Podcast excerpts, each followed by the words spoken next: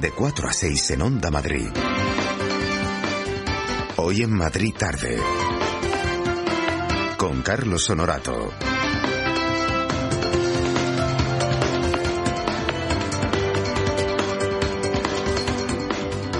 Muy buenas tardes, aquí estamos. Eh, todo el equipo, todo el equipo eh, disponible, porque hay alguna parte del equipo que está de vacaciones, disfrutando de sus días libres.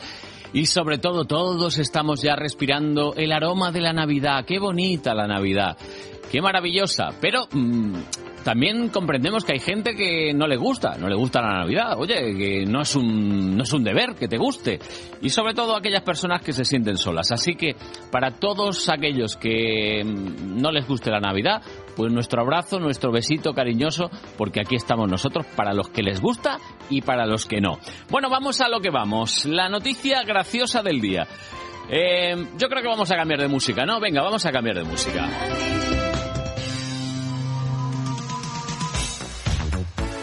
Hay que ambientarla, claro. Tiene que ver con Ghostbusters. ¿Quién no se acuerda de esa película? Los cazafantasmas.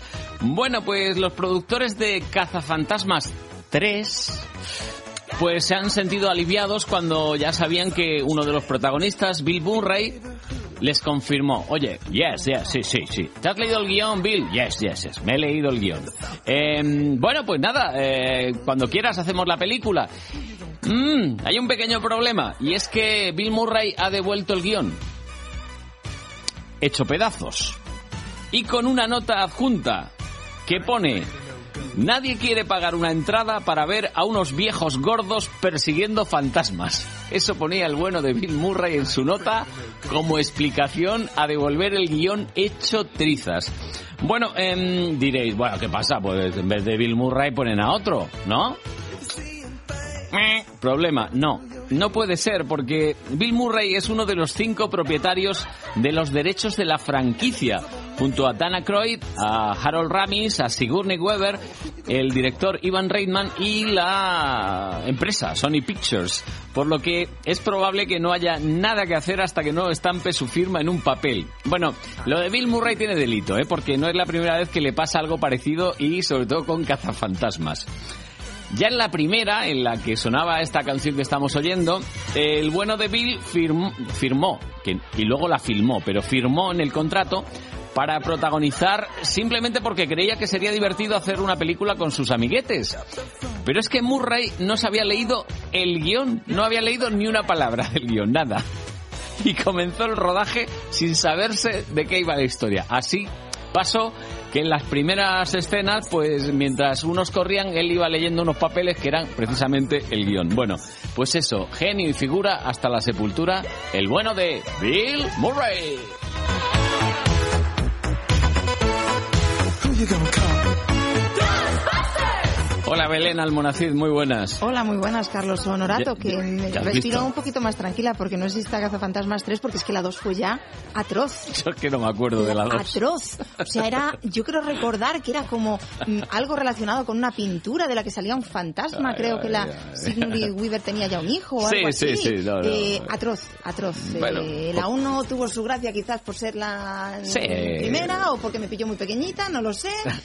Pero la segunda fue ya un poco deprimente. O sea, que mejor que no exista la tercera. Estoy por darle las gracias a Bill Murray. Gracias Bill, gracias. Gracias, Bill. Gracias, Bill, te lo agradecemos profundamente. Pero todos llegaremos a viejos y a gordos. Ah, sí, por supuesto. Esto, esto es así. No pasa nada. Con el tiempo se va uno tomando peso y más en estas fechas, ¿eh? Ojito.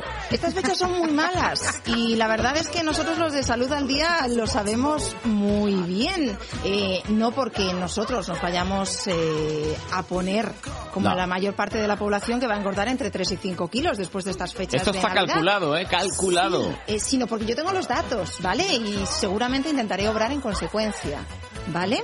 Eh, tengo, tengo cantidad de datos con calorías. Bueno, si tienes ahí todo eso lleno de papelotes. No sé qué decirte, estoy un poco asustada, diría yo, porque cuando hablamos de calorías y de cantidades, uno se asusta. Entonces tenemos multitud de recomendaciones que nos llegan por parte de todos los médicos, de todos los especialistas. Dicen, sí, son muchas calorías, venga, pues intenta comerte el mazapán en lugar de la porción de turrón porque tiene 70 calorías menos. 70 calorías 70 menos, calorías señores. menos. Venga, vamos. Pero es que ya tiene muchas de por sí. Intenta, pues qué sé yo, tomarte la copita de cava en lugar del licor dulce porque Tiene- tiene, muchas más calorías. Eh, nos dan incluso las calorías en un momento dado del café irlandés que yo no tomo en Navidad.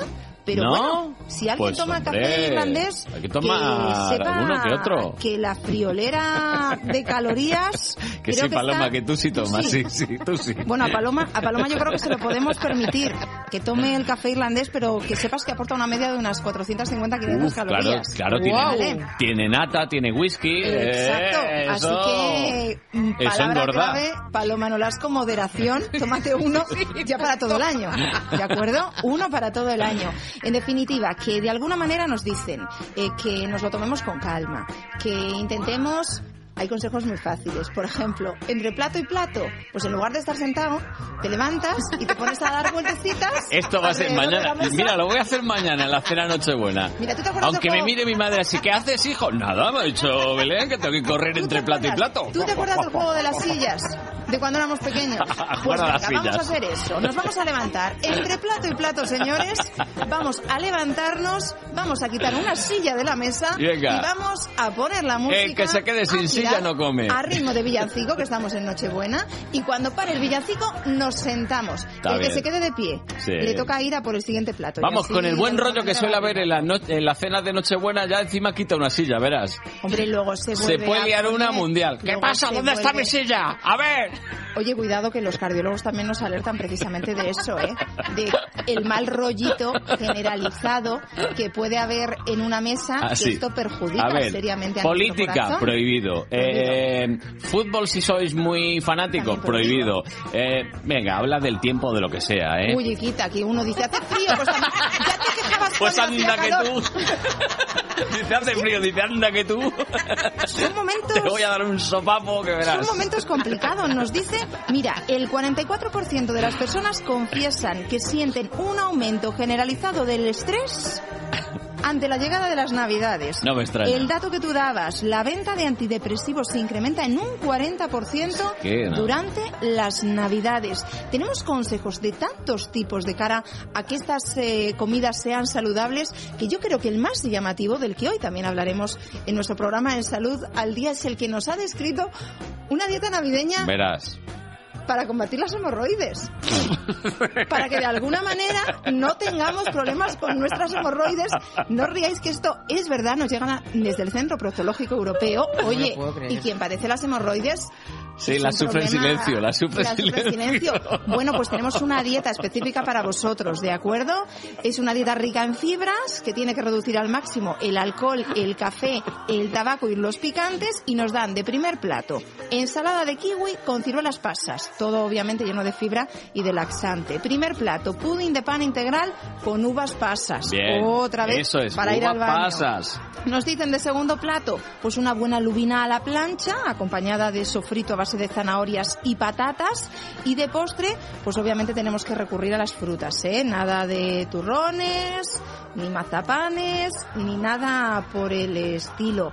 Que tenemos una dieta ideal para Sí, sí, cada sí. persona, que vamos a intentar, dentro de nuestras posibilidades, los de salud al día, ir con los consejos más básicos, Bueno, bueno. más generales para que comamos bien esta Nochebuena, también la Navidad, que la comida sea saludable y que el ambiente Sí, también sí. lo sea en la medida de las posibilidades. Por favor, si sabemos que dos personas se llevan muy mal, vamos a ponerlas A en un los extremo, a un extremos, extremo, un En extremo. los extremos Ahí, ahí. de la mesa es una cuestión de salud. Sentido ¿de común. Salud, sentido común.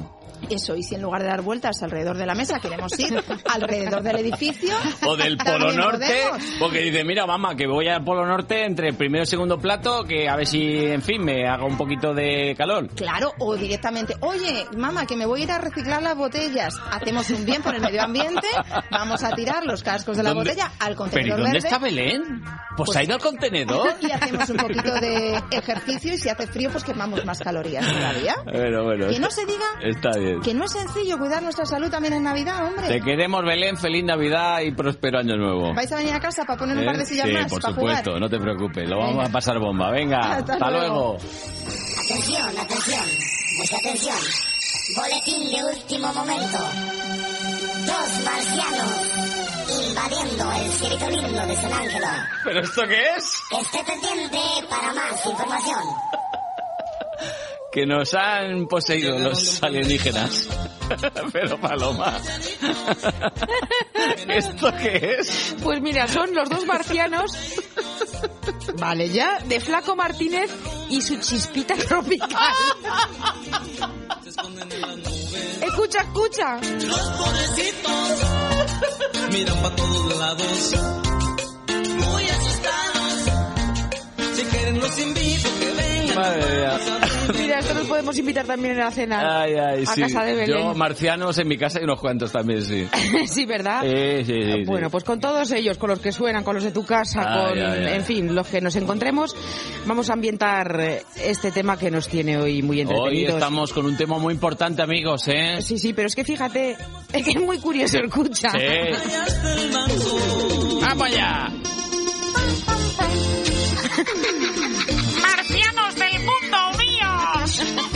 Bueno, bueno, ¿cómo es esto, eh?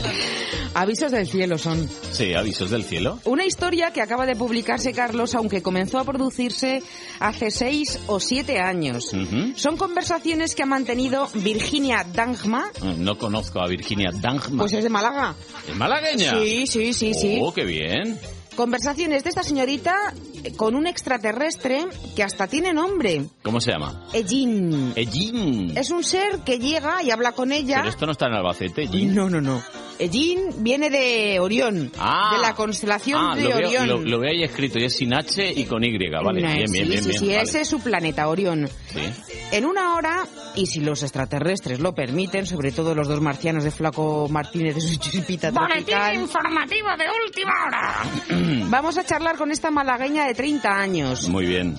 No obstante, ahora os vamos a ofrecer unas pinceladitas sobre esta mujer, porque rastreando, rastreando, Has estado ahí buscando, ¿no? ¡Voilà! Voilà. localizadas ya declaraciones suyas contando por qué ha decidido publicar estas conversaciones con Ejin. Yo, si no puedo cambiar el mundo, por lo menos intentar ser precursores, ¿no? Entre todos, de una sociedad que, que se, sea regida de una vez por la armonía, por la unidad, por el amor fraternal. No sé, yo considero que cualquier persona que vive bien en un mundo así, ¿no? Pues Claro sí. que sí. Sí, sí, sí. Un mundo, pues eso, armonioso, justo. Eso, justo y todos felices. Revelaciones curiosas, eh, al menos en las 100 primeras páginas del libro, y el libro no supera las 200, eh, nos habla, por ejemplo, mm, sobre la auténtica verdad, que está en el Himalaya, en concreto en el Tíbet. Vaya frío. Sede del budismo, ya te digo. Dice que no quiere convencer a nadie, sino compartir sus experiencias y evitar que el hombre acabe hundiendo a la Tierra en el caos total. Si todos los seres humanos de, de- de la Tierra mandásemos dos minutos, ¿eh? Dos minutos de nuestro día, ¿eh? Que, que es nada. Sí. Dos. Un pensamiento positivo de unidad, haríamos algo tan grande en el mundo Seguro. O sea, dos minutos tenemos que estar pensando todos en algo que nos una. Sí, y sobre todo, ¿sabes cuándo? Los viernes. Cachis. Los viernes. ¿A qué hora? Eso nos pilla un poco a traspié. De 12 menos cuarto a 12 de la noche. Joder, Lo del viernes hemos aceptado y sin saberlo. Era el destino, teníamos Sí, que hablar con. Virginia. Yo hoy puedo, ¿eh? Sí. A las 12 menos cuarto sí puedo. La lástima es que no podamos lanzar esos dos pensamientos positivos mm, en directo desde aquí. Maja. Bueno, Virginia pregunta a su extraterrestre sobre, por ejemplo, los señores del mal, el consejo de sabios. Allí tienen uno también. ¿Ah, sí? Sí, sí, en Orión, como aquí. ¿Tienen un consejo? Aquí hubo uno, ¿no? Al menos en, en televisión española, ¿no? Consejo sí, de sabios sí, o algo así. eran sabios, sí. Bueno, pues ahí tienen también el suyo, que vela por el mundo. Y también por la existencia o no de los espíritus libres que nos meten mucho, mucho, mucho miedo en el cuerpo. Los espíritus libres. Algunos sí. Ajá. De estos que apagan y encienden las luces cuando les vienen gana. Vaya. Los que hacen volar las sillas de la casa de Belén y las mesas. No, las quitan. En la casa de Belén las quitan las sillas para que corran los invitados. Se podían llevar, ¿verdad? Los vidrios directamente al contenedor ellos solos. Pues sí, sí. Experiencias las dos que la autora de estas revelaciones ha vivido con su hermano desde siendo muy pequeñitos los dos. si no son espíritus, quienes hacen esas manifestaciones, porque yo las he tenido. Bueno. Y ahí, bueno, te da también la respuesta y te empieza a explicar, ¿no? ¿Qué pasa cuando uno muere? ¿Eh? que no es como la gente piensa de No, que no te es. mueres y va directamente al cielo, para No. nada. ¿No? Es decir, eh, bueno, la gente tendría ya que leerse el libro, ¿no? ¡Ay, qué ¡Ay, el libro! qué lista es! Cuando estaba a punto de decirlo dónde vamos cuando lo hemos palmado. Ni, No, léete el no, libro, no, léete no. el libro. ¿Tú te lo has leído, Paloma? ¿Hasta la página 100? Ah, vale, vale. Bueno, creo que voy por la 103, para ser exactos. Bien. Mm, Revelaciones que nos cuenta para que no perdamos la esperanza en un futuro digno, justo, decente. Decente, digno, grande, eh, unidos. Sí, todo eso. Y vale. Entonces vamos a hablar con Virginia eh, en una hora más o menos. Si los extraterrestres lo permiten, en una hora estará al otro lado del teléfono. Nos hubiera gustado traerla aquí, pero es que está en Málaga. Bueno, los extraterrestres son lo de Movistar, ¿eh? Quiero decir que no está refiriéndose a otros. Por cierto, ¿Qué? tú mañana vas para Málaga, ¿no? Sí, voy, voy, voy, sí, viajo. Sí, ya aviso, ¿eh? Que me dejen carril abierto, que, que voy mañana por la A4, ¿eh? Que voy a estrenar Despeñaperros. ¿A quién se lo dices? ¿A los espíritus libres? No, a los camioneros. Hasta luego, Paloma. Chao.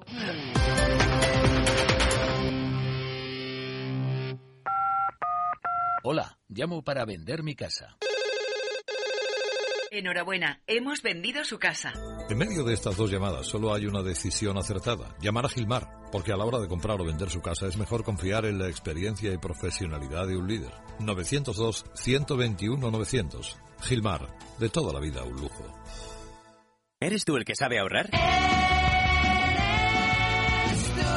Si todavía no eres tú, ven a Peugeot y aprovechate del plan Prever Peugeot Seminuevos. Te damos 600 euros más por tu antiguo coche si te llevas uno de nuestros vehículos seminuevos en Peugeot Ocasiones del León. No esperes más y encuentra el coche que estás buscando. Acércate a Autorally, Avenida Constitución 10, Torrejón de Ardoz, Vía Complutense 94, Alcalá de Henares. Hora exacta, las 4 y 22 de la tarde. Y ahora creo que nos van a invitar a ir a un sitio regentado por italianos y, en fin, un sitio en el que vamos a comer muy bien sin movernos de la capital. Miriam Álvarez.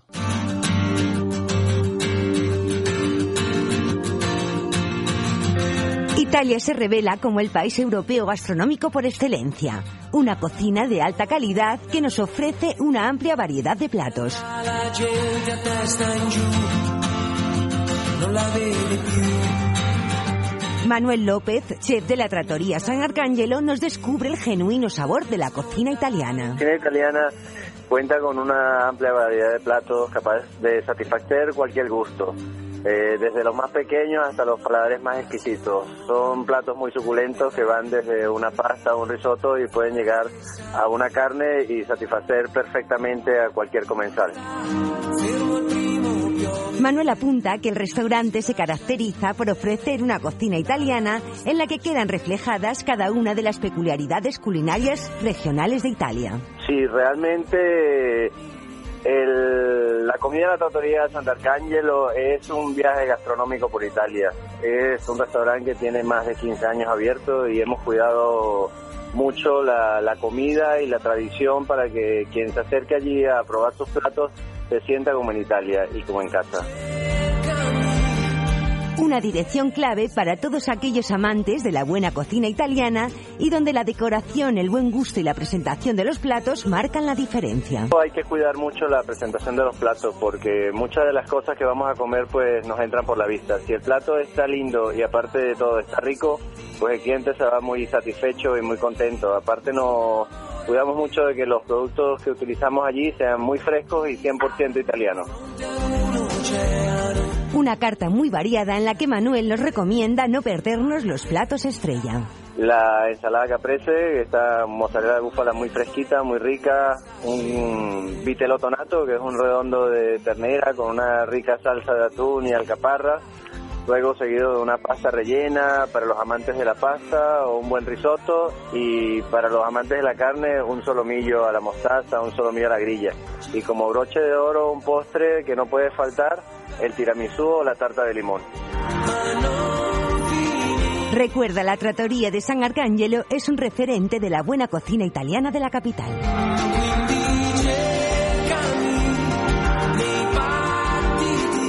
Bueno, pues nada, lo apuntamos aquí, ¿eh? Habrá que cenar alguno de estos días.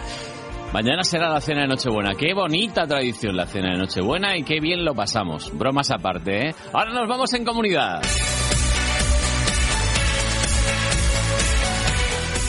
lo que nos pasa a los madrileños en cuanto escuchamos el término plaza gratuita, decimos, ¿eh? ¿eh? ¿Gratuito? ¿Plazas? ¿Eh? Pues nos lanzamos en plancha. La pregunta es, ¿dónde? En Alcobendas. Pues allá vamos. Gloria Risco, buenas tardes. Hola Carlos, ¿Qué siento pasa? decirte que llegas tarde para Ay. solicitar una de las 29 plazas gratuitas que. Alcobendas pone en marcha en esta campaña Ningún Mayor Solo en Navidad. Bueno, bueno, otra vez Bueno, será, pero sí. estate atento, ¿vale? Vale. Como su propio nombre indica, esta campaña busca que nadie pase estas fiestas solo y por eso desde el ayuntamiento ponen en marcha esta iniciativa dirigida a aquellas personas mayores que pueden desenvolverse por sí mismas, pero que se ven obligadas a pasar las fiestas de Navidad sin compañía. Tienen dos opciones. Por un lado, podrán pasar las noches de Nochebuena y fin de año en un ambiente cálido y familiar, dormir en un centro y comer al día siguiente. Para esta elección hay 13 plazas que incluyen la cena de ambos días, como te digo, y Ujú. también el alojamiento, el desayuno y la comida de los días 25 de diciembre y el 1 de enero. Por otro lado, tenemos la segunda opción, que cuenta con 16 plazas y está dirigida a los mayores que quieren cenar acompañados, pero que prefieren dormir en su casa. Mónica Sánchez es la concejal del área de Asuntos Sociales. Yo creo que no hace falta explicarlo, ¿no? Ningún mayor solo en Navidad. ¿Qué hace con eso el Ayuntamiento de Alcobendas? Pues le ofrecemos a que los mayores de Alcobendas no pasen solo la Navidad. Quien no tenga familia, no tenga amigos o los tengan en el pueblo, los tengan fuera de Alcobendas, nosotros le conseguimos pasar Nochebuena en una residencia de Alcobendas, que comparta la Navidad con otras personas, duerman esa noche en la residencia, los llevamos nosotros y luego pasan el día siguiente la comida de Navidad y luego los volvemos a llevar a sus casas. Quiero dar las gracias a las residencias de Alcobendas que han entrado en este proyecto. Hay dos que lo han ofrecido gratuitamente, que es Vallesol y Euroresidencias. O sea que cualquier los mayores al Ayuntamiento de Alcobendas no va a tener coste por pasarlo con ellos. Hay otras que sí, porque bueno, por razones de crisis no todo el mundo puede en este momento, a las que también se lo agradecemos el que nos hayan aceptado esta campaña. Y sí de verdad que queremos que los mayores de Alcobendas que no estén solos. Para disfrutar, Carlos, de Sí. cualquiera de las dos opciones, es imprescindible que los mayores están empadronados en Alcobendas. Al menos no estarán solos en estas fiestas tan familiares. Pues sí, ningún mayor solo. En Alcobendas, las 4 y 27. De 4 a 6 en Onda Madrid. Dos horas pendientes de todo lo que pasa en la Comunidad de Madrid.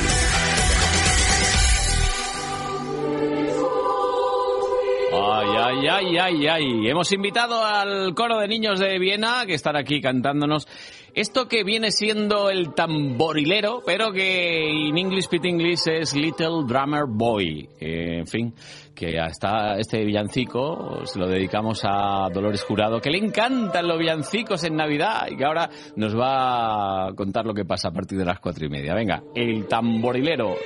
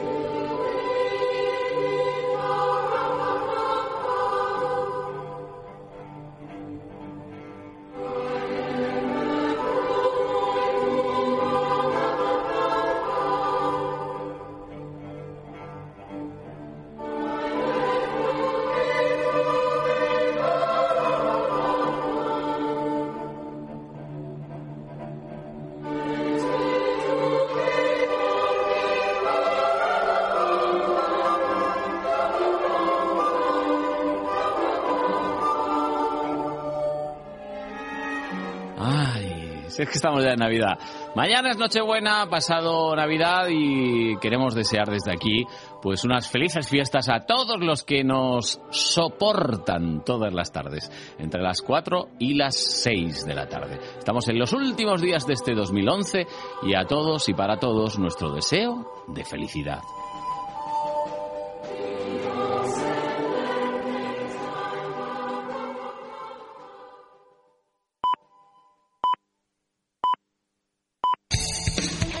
Hola, hola, hola, hola.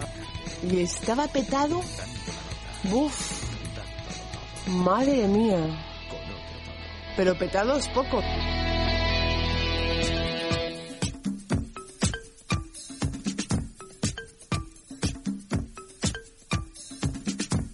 Vamos, hombre, vamos con la burrita y con la vaca, entra con todo. Y con el buey. Hola, yo con- Pedro. yo con la plantita. Buenas tardes. Bueno, eh, que también te llevas bien con los animales, ahora me vas Muy a bien, venir. sí, la verdad es que muy bien. Que siempre has hablado con cariño de ellos, las Sí, avispas, Todo tipo de animales. ¿eh? los escarabajos. También, sí. Las hormigas, sí. Mira, has hablado bien de los topos, ¿ves? Muy bien, y de los erizos. De los erizos. De las avispas no, ¿eh? Ahora no, La avispa, ahora no mientas. eh, todavía no he encontrado... Que te están viendo los Reyes Magos. Todavía no he encontrado algo positivo que me aporte, Sí. salvo que alimente algún insecto, Oye, algún y, los avispones estos que nos enseñaron que vienen de camino. Sí. Joder. Cada vez eh, las plagas van a ser y los bichitos Bíblicas. más duros y más fuertes, así que hay que eh, darle a la imaginación. Me he acordado de ti esta mañana, fíjate, estaba Eso leyendo la prensa y eh, no sé si la has visto tú también, que han encontrado en un estudio que han hecho de agua mineral, mm, revisando el agua mineral, que la- le, le han encontrado pequeñas partículas de nicotina. Claro. Y que todavía no saben, pero el agua envasada. el agua Es que es un craso error, es un error muy grave que el agua se envase en botellas de plástico.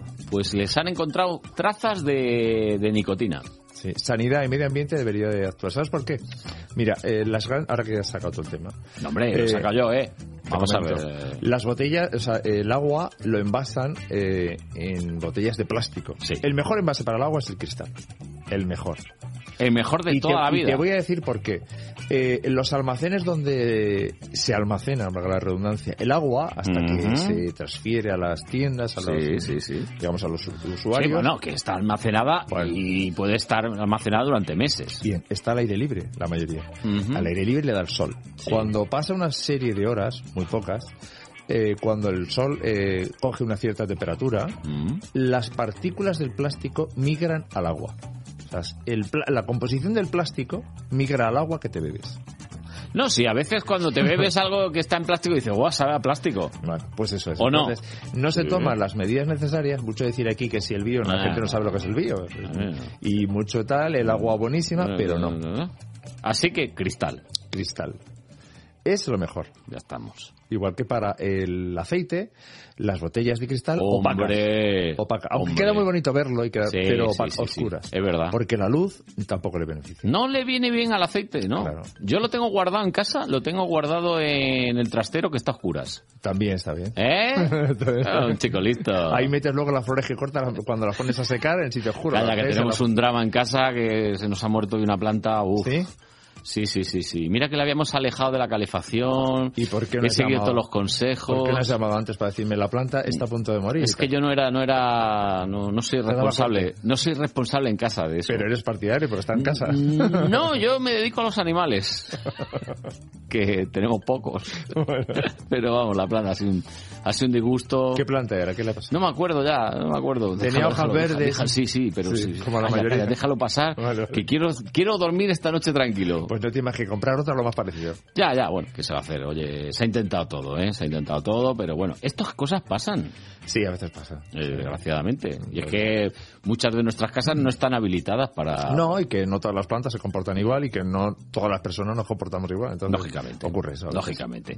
Bueno, tú venías a hablarme hoy de algo, Sí, ¿no? sí, señor. que traías ahí una chuletita que... que ya Del figocactus Eh, ya está. truncatus. Ya ¿sabes me, está, ya me está insultando. No, a ti que te gusta meterte Eh, en los medios de... El cactus de Navidad. El cactus de Navidad, qué Eh, bonito. El cactus de Navidad es muy bonito y además florece ahora en esta época. Es posiblemente la planta crasa más cultivada del mundo. ¿Mm? Planta crasa. Sí, de la familia de los cactus. Pero aunque sea de la familia de los cactus, le gusta el sustrato arenoso muy nutritivo, con muchos nutrientes. O sea, Quiero decir que aunque los cactus normalmente son un poquito ratas, que Son poco aprovechan en cualquier alimento, cosa, sí, ¿eh? sí. este, este le gusta más, ¿no? Este quiere más nutrientes. Ah, Eh, por- sobre todo para que pueda dar esas flores tan llamativas, así como acampanadas. eh, Sí, las he visto, sí. Son muy bonitas, muy llamativas.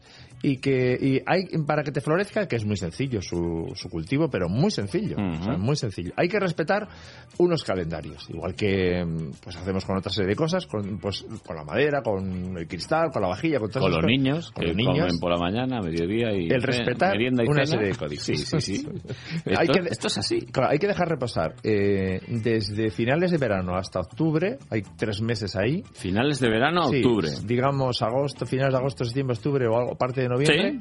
Y luego febrero y marzo hay que eh, dejar reposar la planta. ¿Qué quiere decir esto cuando decimos dejar reposar? Dejarla tranquila. Eh, de bajarle su riego, Ferrand bajarle bastante su riego, no echarle ningún tipo de abono, por supuesto. Mm. Eh, pasarle a un sitio. eh, no le gusta que le dé el sol a esta planta. Igual que esta, aunque sea de la familia de los cactus, esta planta es una planta. Bueno, esto es un cactus No, raro, raro, raro, ¿eh? Vamos a ver, aquí hay gente del norte, gente del sur y cada uno tiene ya, frío pero- cuando tiene frío. Pero, ¿qué va a ser un cactus? Reconóceme que es raro. No, específico. No me gusta el sol, no me gusta ¿Sabes, el sol. sabes por qué, sabes por qué se comporta así? Porque vive en, en las umbrías, en la penumbra de los bosques. ¿no? Dale. Es una planta epífita, ¿te acuerdas lo que significaba? Sí, epífita, me acuerdo perfectísimamente. Vamos, Ahora se lo tengo, lo tengo aquí. Estoy a punto de decirlo, ¿eh? pero no me sale. Aquella que eh, convive, en el, eh, por ejemplo, en el tronco de otras sin perjudicarla, ¿no? Vale, ahora ya me he acordado. Perfectamente. bueno, pues normalmente vive al abrigo en bosques umbríos, pero es de esa familia y florece de esa forma tan llamativa, ¿no? De esas flores tan llamativas. ¿Pero se da en el desierto este también o no? Eh, no, No. le gustan más los bosques. Le gustan más los bosques. O sea, que este es, este es el cactus raro. Si es el desierto a la sombra, a lo mejor. El Pero- desierto a la sombra. Pero ya te he dicho que Lo veo difícil, ¿eh? El desierto a la sombra lo veo Hombre, difícil, ¿eh? hay desiertos con rocas. Sí, bueno, pero... Y, y con oasis. Ya, ya, pero es más raro, ¿eh? Ya, bueno. Es más raro. Me concederás al menos. Fíjate que si, que si nos fijamos en las subformas de sus hojas, que son muy planas, Sí. por cierto, no tiene pinchos. Tampoco tiene pinchos, un cactus que no es raro, no, no tiene pinchos, Oye, muchísimos no le gusta el sol, Muchísimos cactus no tienen pinchos. ya, pero en fin. No todos son el asiento de la sombra. Pero para el vulgo, es decir, para mí, Sí. que soy vulgar además, pues eh, cactus igual a pinchos siempre.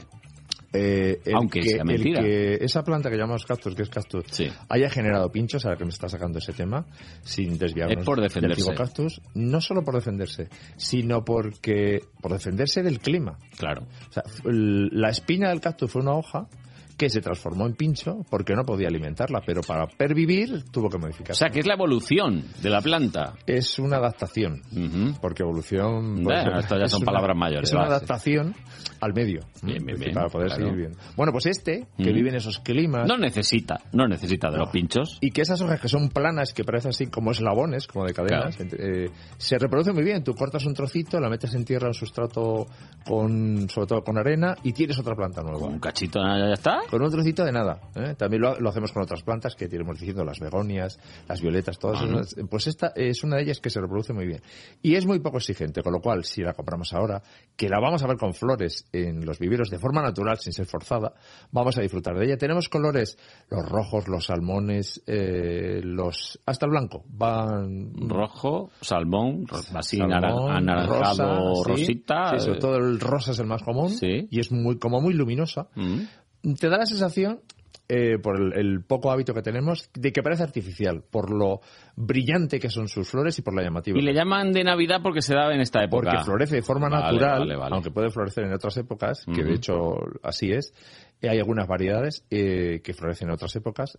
Y hay algunos eh, clientes y oyentes que dicen, es que a mí no me ha florecido porque no hemos respetado esos periodos de reposo que te... que Lo te tengo yo indican". aquí de finales de verano a octubre y de Más febrero y de Más febrero a marzo. Bueno, pues es una planta muy económica, vas a quedar muy bien Sí, sí. por dos euros, tres euros, cuatro, según lo grande que esté. Y si te quieres hacer un centrito en un recipiente de cristal, queda muy bonito, ¿eh? un Ujú. centro que lo puedes poner en cualquier momento, no tiene por qué ser para un día en concreto, te va a durar muchos días esa floración y después de esa floración vas a tener una planta verde, curiosa por su forma, por su eh, textura y Sí. que te va a florecer al cabo de otros meses. Bueno, pues ya, ya habéis visto, Pedro pasa de hablar de la berza a hablar del cactus de Navidad sin solución de continuidad, ¿eh? él tan a gusto. Yo todo el tiempo que me des, lo pongo y me Por cierto, que lo de berzotas también venía de berzas. ¿También? Sí, que lo busqué. Que lo Ah, sepas. ¿Por qué es que me he acordado. ¿Por qué me han mirado? No, hombre, que eres la única persona que está ahora en el estudio conmigo, entonces Ah, te tengo que mirar. Ya, ya te Pero no habías oído tú ese. Este es un Berzas. Sí. Pues igual. Berzas, Berzotas, igual. Sí, es una- Eh, es una derivación. Vale, o sea vale. que, no, pues para cuando hagas tu libro ese de. Sí, estamos, estamos en i- ello. Insultos vegetales, ¿eh? que se va a llamar el libro de. Procedencia, documentación, Carlos Honorato. Insultos vegetales, Berzas, eres un Berzas. Oye, que también está el caracelga, ¿eh? que se llama esta gente que tiene así, pues eso, cara desabrida y tal. Ese caracelga. Y agro y zanahoria y todas esas Por cosas. eso, ¿no? Ah. es que te puedes hacer un libro solo de insultos vegetales. Claro, es un membrillo que ya hemos hablado de él. Claro. Pero vamos, Se Pedro, la registra la idea que nos la roban. Registra la idea No, que nos la esto es una roban. radio pública y entonces aquí... eh, Ya, no, pero chico, que te da hasta el título del libro. Vale, vale. Insultos vegetales. Vale. Perfecto. O vegetales insultos, según uno quieras llamar. Bueno, no te voy a insultar, te voy a desear feliz Navidad. ¿eh? Igualmente, igualmente. Y te voy a desear también feliz año porque no te voy a no voy a hablar contigo ya hasta Ah, el eres año que de viene. que se toman vacaciones. Me voy la semana que viene. Pido perdón. Obligado, ¿no? Sí, obligado, obligado. Me ha dicho el jefe, mira, vete una semana que no te aguantamos, vete por ahí y no vuelvas. Bueno, sí, me dijo, vuelve el 2. Vale. Pues aquí nos veremos. Venga. Yo felicitar a todo el equipo y a todos los oyentes que nos Por supuesto. ¿eh? Bueno, que no eres un Berzotas, ¿eh? Vale. Ah, tú eres... Gracias, me ha subido de categoría. Eres un parta aprovechado, hombre. Hasta luego, Pedro. Un abrazo. Nos vamos en comunidad. Pues hay un nuevo miembro del Circo Mundial que está en Alcalá de Henares. Se llama Cervantes. Sí, hombre, claro, como el escritor. Y por lo que parece, ruge. Bueno, una explicación quiero, Esther Bernabé. ¿Qué es eso de que ruge Cervantes? A ver. Ruge poquito Ah. todavía este pequeño león blanco complutense. ¿Qué tal, Carlos? Buenas tal? tardes. Y es que es un caso único porque es muy complicado que nazcan y más en cautividad estos leones albinos. Hemos hablado con Quique Polo, que es el Sí. director del Circo Mundial que está en Alcalá en estos días, y nos contaba cómo han recibido a este nuevo miembro de la gran familia del circo. Bueno, yo se lo pedí a Papá Noel y me lo ha traído un poquito más pronto, ¿no? Porque la verdad es un regalo no solamente de, de Papá Noel, sino también de la naturaleza, que, que en cautividad pues nazca un león blanco. Quique tiene un espectáculo en el que los leones albinos y un tigre, también blanco, le ayudan en unos trucos de magia. Asegura que son muy buenos y nos explicaba la razón y está muy unido a cómo cuidan ya a este pequeño. La verdad estamos muy contentos. Mi familia eh, duerme con mi hija, le damos el biberón cada tres horas. Es un, un miembro más de la familia y por eso, gracias a, esa, a ese cariño y a ese a todo ese tiempo que tenemos con los animales, gracias a eso pues llegamos a hacer lo que hacemos con ellos, que están completamente en libertad en la pista de un circo a 10 centímetros del público, ¿no? Y eso pienso que se, solamente se logra pues con muchísimo cariño, muchísimas horas de estar con los animales y que ellos tengan una gran confianza en ti y tú una gran confianza en ellos. Un leoncito, además, que va a estar muy, muy vinculado a la ciudad. Hemos tenido suerte, ¿no? Porque nos ha nacido en una ciudad como Alcalá de Henares, que es tan importante, ¿no? Y entonces, pues le vamos a llamar Cervantes. El alcalde de aquí de Alcalá, el señor Bartolo, va a ser el, alca- el padrino de este animal y vamos a hacer el bautizo en la pista del circo con todos los niños de Alcalá, que los vamos a invitar a que vengan y lo vamos a llamar Cervantes, porque pienso que que es un nombre que, que, que lo conoce todo el mundo a, a Cervantes y pienso que este será un gran animal llevando ese nombre. Todavía no se sabe cuándo será ese bautizo, así que hasta que se haga la presentación en sociedad, Ujú. así nos describe su dueño, a Cervantes. Ahora mismo es como si tú estuvieras viendo un borreguito blanco, completamente blanco, más blanco que la nieve, y es un animal que, vamos, si lo ves, te, te dan ganas de, de- de comértelo, porque es, es como un, es como un bebé, pero claro, es, es un león blanco, ¿no? Y es completamente blanco como si fuera una oveja. Pues Vale. así es, con su pelo rizado, eh, pesará un- sobre un kilo y medio o así, y es un animal precioso, precioso. Una bonita historia de Navidad en esta familia del circo que tiene ya un nuevo miembro y además blanco como la nieve que caracteriza Ay. estas fechas. Carlos, nada más desde el corredor de Lenares, desearos feliz Navidad a todos. Igualmente, Blancamina. Mía, que es más merengue que, que- que- Santiago Bernabéu, esta Esther Bernabé, ¿cómo es? Por cierto, aclaración, el señor Bartolo es el alcalde de Alcalá, que se llama Bartolomé González, ¿eh? Es que ya tiene unas confianzas los del circo con él que parecía otra cosa, pero no. Es el primer edil de Alcalá de Henares. Las 5 menos 12. De 4 a 6 en Onda Madrid. Dos horas pendientes de todo lo que pasa en la Comunidad de Madrid. Hola, llamo para vender mi casa. Enhorabuena, hemos vendido su casa. En medio de estas dos llamadas solo hay una decisión acertada. Llamar a Gilmar, porque a la hora de comprar o vender su casa es mejor confiar en la experiencia y profesionalidad de un líder. 902-121-900. Gilmar, de toda la vida un lujo. Javier, Marisol, Fernando, Sagrario, aquí cada paciente se le llama por su nombre, porque en Clínica Orgaz Dental pensamos en ti, porque tu confianza es nuestro objetivo, y por ello tu salud dental es nuestro compromiso. Clínica Orgaz Dental es una clínica distinta, porque distintos son nuestros clientes, y por ello es la clínica dental preferida por muchas familias. Ven a formar parte de nosotros. Clínica Orgaz Dental, en Avenida Machu Picchu 35 o www.clinicaorgazdental.com, junto a Palacio de Hielo, Metro Canillas. Hoy en Madrid Tarde, sus voces no morirán nunca. Hace un siglo, un genio como Menéndez Pidal registró, grabó, guardó para siempre esas voces en nuestro idioma. Se llama El Archivo de la Palabra y está a buen recaudo, incluso de gañanes como Pablo Otero. En la ciudad de Toledo, en la ciudad... Es una canción popular grabada hace muchos, muchos años, grabada con la tecnología de entonces. Son mujeres que ya no viven, pero sí sus voces. Si no se hubieran grabado, se habrían perdido para siempre.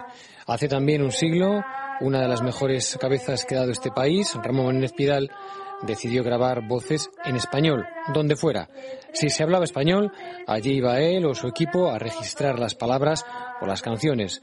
Fue un trabajo laborioso de indudable valor lingüístico, pero también histórico. Ese trabajo constituyó el Archivo de la Palabra, una obra que ahora custodia el Consejo Superior de Investigaciones Científicas y al que nosotros hemos tenido acceso. La profesora María José Albalá, investigadora del CSIC, nos explica la pretensión de Menéndez Pidal y su Archivo de la Palabra. La finalidad del archivo de la- del llamado archivo de la palabra era eh, conservar eh, la cultura popular española, por una parte, con una serie de grabaciones eh, de romances populares, de canciones que se iban recogiendo en un trabajo de campo por distintos pueblos eh, españoles y por otra parte conservar también las voces de algunos intelectuales ilustres y personajes en general, porque también se grabó algunos políticos. De este archivo sonoro recuperamos dos fragmentos de dos grabaciones. Son las voces del poeta Premio Nobel de Literatura Juan Ramón Jiménez y de la actriz Margarita Sirgu. partida, pureza del mar. Hasta estas puras noches tuyas, mar, no tuvo el alma mía sola más que nunca aquel afán, un día presentido del partir sin razón. Antonio Torres Heredia, hijo y nieto de Camborio, con una vara de mimbre va a Sevilla a ver los toros. Moreno de verde luna, anda despacio y garboso. Sus empavonados bucles le brillan entre los ojos. El Centro de Estudios Históricos, responsable de recoger las voces por todos los lugares de España, trató de contar con la tecnología punta de aquella época. La mayor parte de las grabaciones del archivo de la palabra se hicieron, por un lado, con un fonógrafo portátil que se trajo de, Nueva York, de la, del, que, trajo Kurt Schindler, un, un investigador eh, que vino al Centro de Estudios Históricos desde Norteamérica y, y que permitía mm, grabar los discos directamente. Eh, se iban a, en el trabajo de campo, pues llevaban este gramófono portátil y en los pueblos, eh, conforme la gente iba cantando las canciones populares, iban grabándolas directamente en discos de aluminio.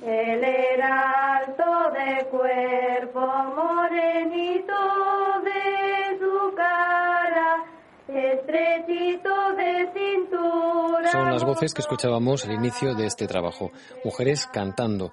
Esta fue una de las actividades primordiales del equipo de Menéndez Pidal, los cánticos, los romances de antaño, los sonidos humanos de una España en la que lo rural tenía más peso que hoy en día. En definitiva, evitar su pérdida. La otra faceta fue sin duda la grabación de los grandes personajes de la España de entonces. Muchos de ellos, citados en las instalaciones del Centro de Estudios Históricos, pudieron comprobar cómo se grababa su voz y se creaba el disco. Por ejemplo, el filósofo José Ortega y Gasset o la escritora Concha Espina. Para mí un hombre vale en la medida que la serie de sus actos sea necesaria y no caprichosa. Pero con ello estriba la dificultad del acierto. Se nos suele presentar como necesario un repertorio de acciones que ya otros han ejecutado y nos llega bajo la aureola de una u otra consagración. Unos hombres subterráneos envejecidos en plena juventud, lejos del sol, siempre a orillas de una muerte violenta. Pobreza, dolor, injusticia. De entre los muchos autores de grabaciones cabe destacar al citado Kurt Schindler y sobre todo al lingüista Tomás Navarro Tomás. Su contribución al archivo es decisiva. Él mismo fue autor de muchas de las tomas de sonido. Navarro Tomás era uno de los discípulos mmm, importantes, bueno, todos, todos son importantes, pero era uno de los principales discípulos de, de Menéndez Pidal y Menéndez Pidal le encargó mmm, todo lo relacionado con el laboratorio de fonética. Entonces, eh, Navarro Tomás fue a varios países europeos a formarse en las nuevas técnicas, nuevas en aquel momento, de la fonética experimental. Y allí eh, no solamente aprendió a utilizar los instrumentos mmm, de análisis eh, de, fo de, fonética experimental, sino que también adquirió algunos instrumentos para el laboratorio de fonética eh, que se instaló en el Centro de Estudios Históricos. Nombres del teatro, del pensamiento, de la vida pública dejaron su memoria sonora en aquellos discos ahora recuperados. Del mundo de la ciencia, por ejemplo, escuchamos en primer lugar al ingeniero Leonardo Torres Quevedo y a continuación al Premio Nobel de Medicina Santiago Ramón y Cajal. La intensidad de un campo magnético, la presión de un fluido, la longitud de una onda sonora voluminosa y, en general, casi todos los elementos que figuran en las fórmulas de la física ni pueden medirse con aproximación suficiente ni se prestan de ningún modo a la adecuada de las variables. Si hay algo en nosotros verdaderamente divino, es la voluntad. Por ella afirmamos la personalidad, templamos el carácter, desafiamos la adversidad, reconstruimos el cerebro y nos superamos diariamente. La guerra civil interrumpe y cancela definitivamente el proyecto de archivo de la palabra tal y como fue concebido por Menéndez Pidal. Las grabaciones continuarán, pero sin la vocación inicial de recoger testimonios para la historia. De este periodo ofrecemos dos voces más. La primera de Niceto Alcalá Zamora, presidente de la Segunda República, y la segunda del miembro de la generación del 98, Miguel Unamuno. La vida contemporánea española está dañada por una serie de guerras civiles y de pronunciamientos que oscurecieron ante el mundo la idealidad política española del pueblo que más luchó y que más sufrió por la transformación constitucional. Por mi parte, nada me, me molesta más que oír decir de alguien que habla como un libro. Prefiero los libros que hablan con los, como, los, como hombres. Y lo que es menester es que la gente aprenda a leer con los oídos no con los ojos. La profesora María José Albalá investiga en el archivo de la palabra, lleno de grabaciones, y ella, a su vez, bueno, pues resulta grabada para esta ocasión. ¿Qué le habrá parecido este juego de grabaciones? Sí, es un poquito como el alguacil alguacilado, ¿no? De López de Vega. Sí, pues es muy gracioso. En la ciudad de Toledo, en la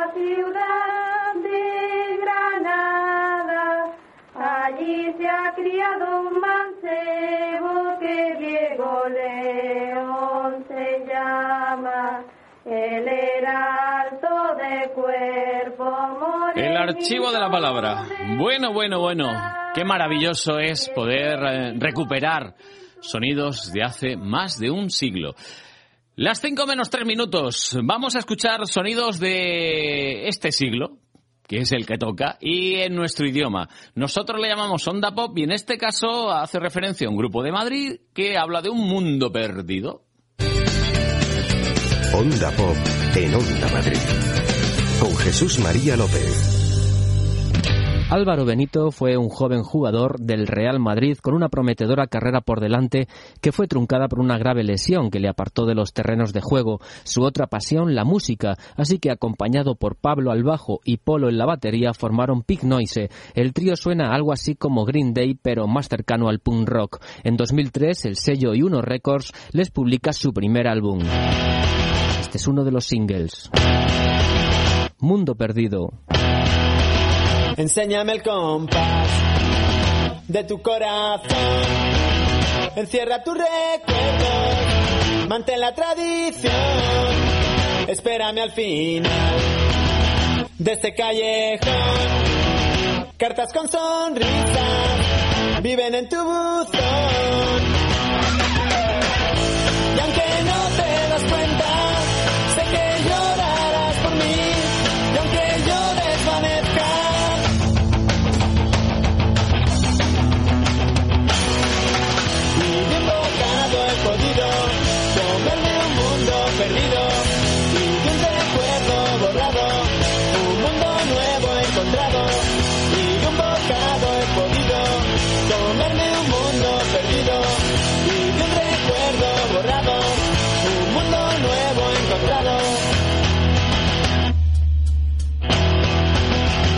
Deja de llorar, triste y sola estás.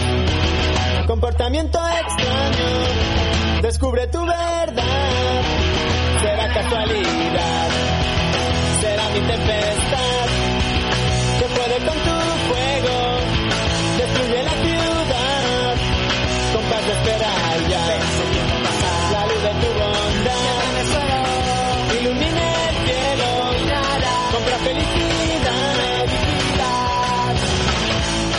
Álvaro Benito, ahí está el hombre, actor, cantante y en su tiempo gran futbolista que, bueno, tuvo una lesión pues que le retiró de los campos de fútbol. Mundo perdido, Pic Noise y ahora las noticias de las 5 de la tarde y después volvemos con la segunda hora de este programa. Hoy en Madrid tarde.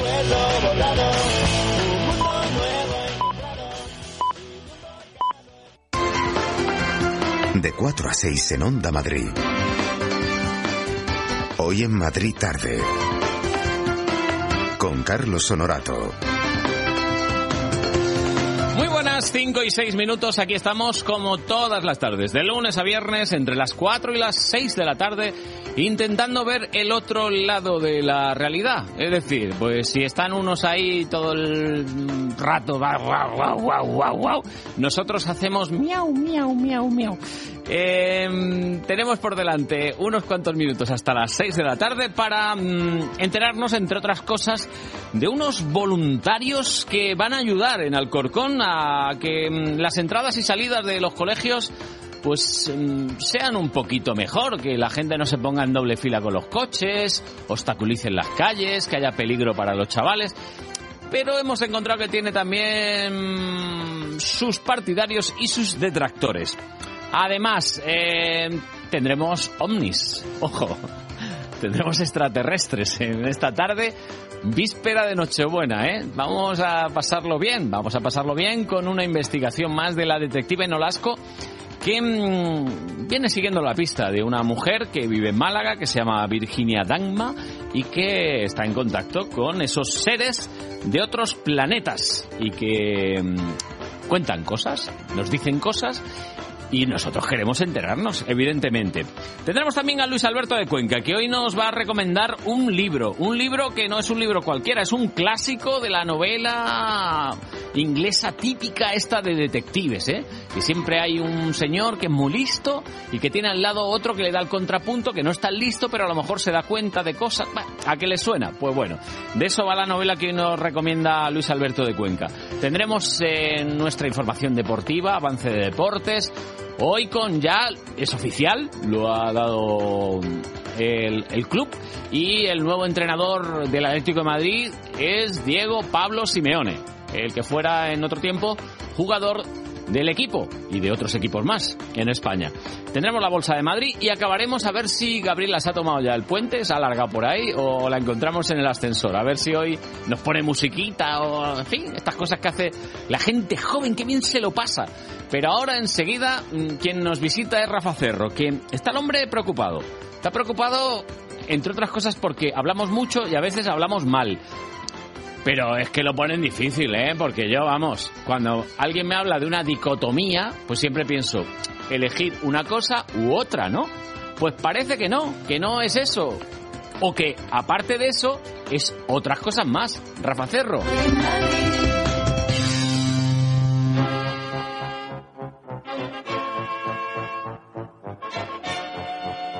A veces parece que dominamos perfectamente el uso y sobre todo el significado de alguna palabra, pero, pero, esta tiene otro que desconocemos por completo.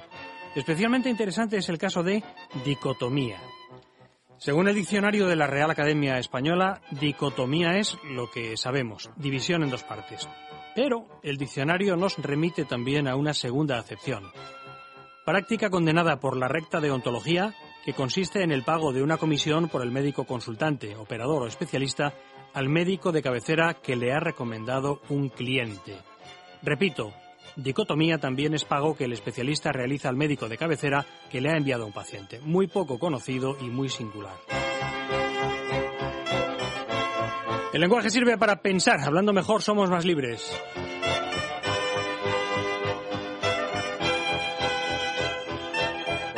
Yo, vamos, no lo sabía, querido Rafa. Yo sabía eso de dividido en mitades, cortado en dos partes, que viene del griego dicótomos, pero esto de esa comisión, esa cosa así un poco rara eh, entre los especialistas, médicos y tal, esto no lo sabía, pero vamos, ni aunque hubiese dormido esta noche ocho horas, que no ha sido el caso.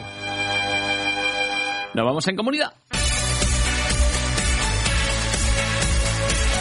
Nuestro destino es Alcorcón y la figura del voluntario cívico. Eh, hace unas semanas pues salía a la luz eso, que el Ayuntamiento de Alcorcón buscaba gente mayor, gente que jubilados eh, que quisiesen ayudar pues eh, para las horas de entrada y salida de los colegios públicos pues personas que cogieran la piruleta esta del stop y ayudasen a que los chavales cruzasen los pasos de cebra para llegar a los colegios todo para tratar de evitar esos colapsos que se forman en las entradas de los colegios a esas horas determinadas que entran o salen los chavales, que la gente deja de cualquier manera el coche en doble fila, se olvida de todo, empiezan los pitos, las broncas.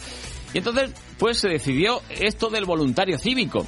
Hasta aquí todo bien, pero Elena Arribas ha encontrado gente que pone sus peros también. Elena, buenas tardes. Hola, ¿qué tal Carlos? El voluntario cívico es una figura que ha creado el Ayuntamiento de Alcorcón para ayudar a regular el tráfico a la entrada y a la salida de los colegios. Van a ayudar incluso a acercar a su hijo hasta la misma puerta del cole desde el coche, por ejemplo, si los padres tienen prisa y no quieren bajarse o no pueden a veces ni parar porque no hay sitio. Así que van a ser de gran ayuda para aliviar los atascos que siempre se organizan en las puertas de los colegios estos voluntarios cívicos que son personas mayores que lo van a hacer de manera voluntaria y que están siendo formados por la policía municipal. Pero no te creas que es una medida que esté exenta de polémica o al menos de cierto recelo por parte de los padres o más bien de las madres que son Vale. las que acercan a sus hijos al colegio mayoritariamente. Verás, nos hemos encontrado con diversas opiniones al acercarnos a preguntar en una de las calles más concurridas de colegios de Alcorcón, la avenida Pablo Iglesias. Imagino que si supone una ayuda y cogemos confianza con ellos, porque tampoco los conocemos, a, a alguien le ayudará. Mientras no se entorpezca realmente más todavía el- esta carretera, porque ahora todo el mundo pare para que le cojan a sus niños, me parecerá bien, pero lo que creo que tendrá que estar muy bien organizado. Si no, lo que supondrá a lo mejor es un mayor caos. En bien, la opción me parece bien, vamos. Sí. Todo lo que sea facilitar y apoyar, alejar a los niños es ideal. Porque parecía que se estaba haciendo todo lo contrario. Sí, porque esta calle, además, desde que pusieron la mediana, ¿verdad? La jorobaron bastante, ya no se puede aparcar, entonces, bueno, pues. Y hay pues más eso. follón cuando hay más policía. Eso es, la policía no nos ayuda, todo lo contrario. O sea, en la puerta y ver que el niño entra, sí, pero dejar un desconocido la... Sí, porque ayudarle al niño... Ayudarle ayudan regulando el tráfico. Mira, con Y que no se aparcar pongan bien. por aquí, nos dejen aparcar por encima de la acera cinco minutos, ya se Ah, ayuda encima de la suficiente. Sí, o sea, pero que de una persona tan desconocida te baje el coche desde del coche el niño, a mí eso me da un poco de... Ahora hay muchos niños que no van a querer. O sea, son los pequeñitos, que los que nos dejamos son a los pequeñitos, y los pequeñitos, uno o dos que el resto no van a querer. A mí es que yo no dejo a, a- a la niña con cualquiera, entonces que me lo bajen del coche sí, en teoría lo meten, pero yo me voy, paso de largo y no sé si pueden sacarlo, entonces se pasan muchas cosas. ¿Y en tu caso? ¿Qué opinas? Lo veo estupendamente, Estupendamente.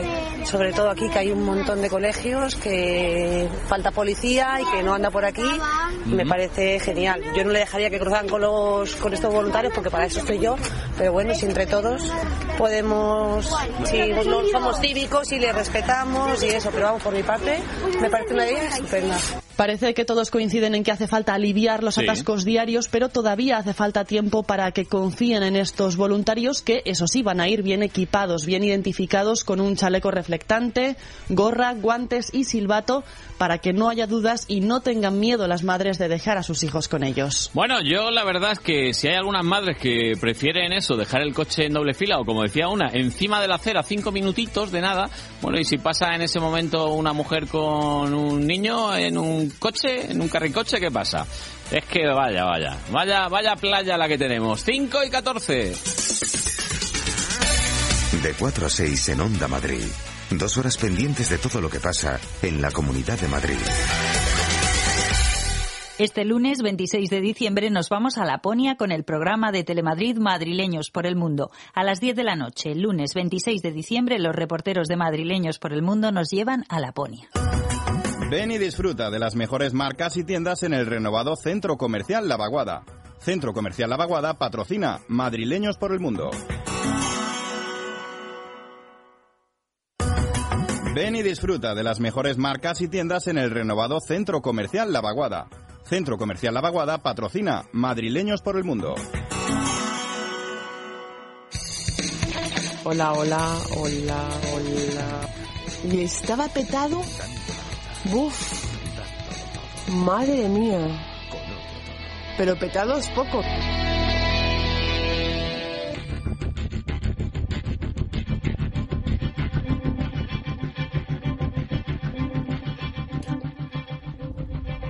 Toma. Medellín. Toma. Orión. Toma, toma, toma, toma. Que estamos recibiendo, recibiendo, recibiendo avisos del cielo. Ah, yo creía que cheques, digo, oh, no, ¿dónde, dónde dan cheques hoy? Ojalá fueran cheques.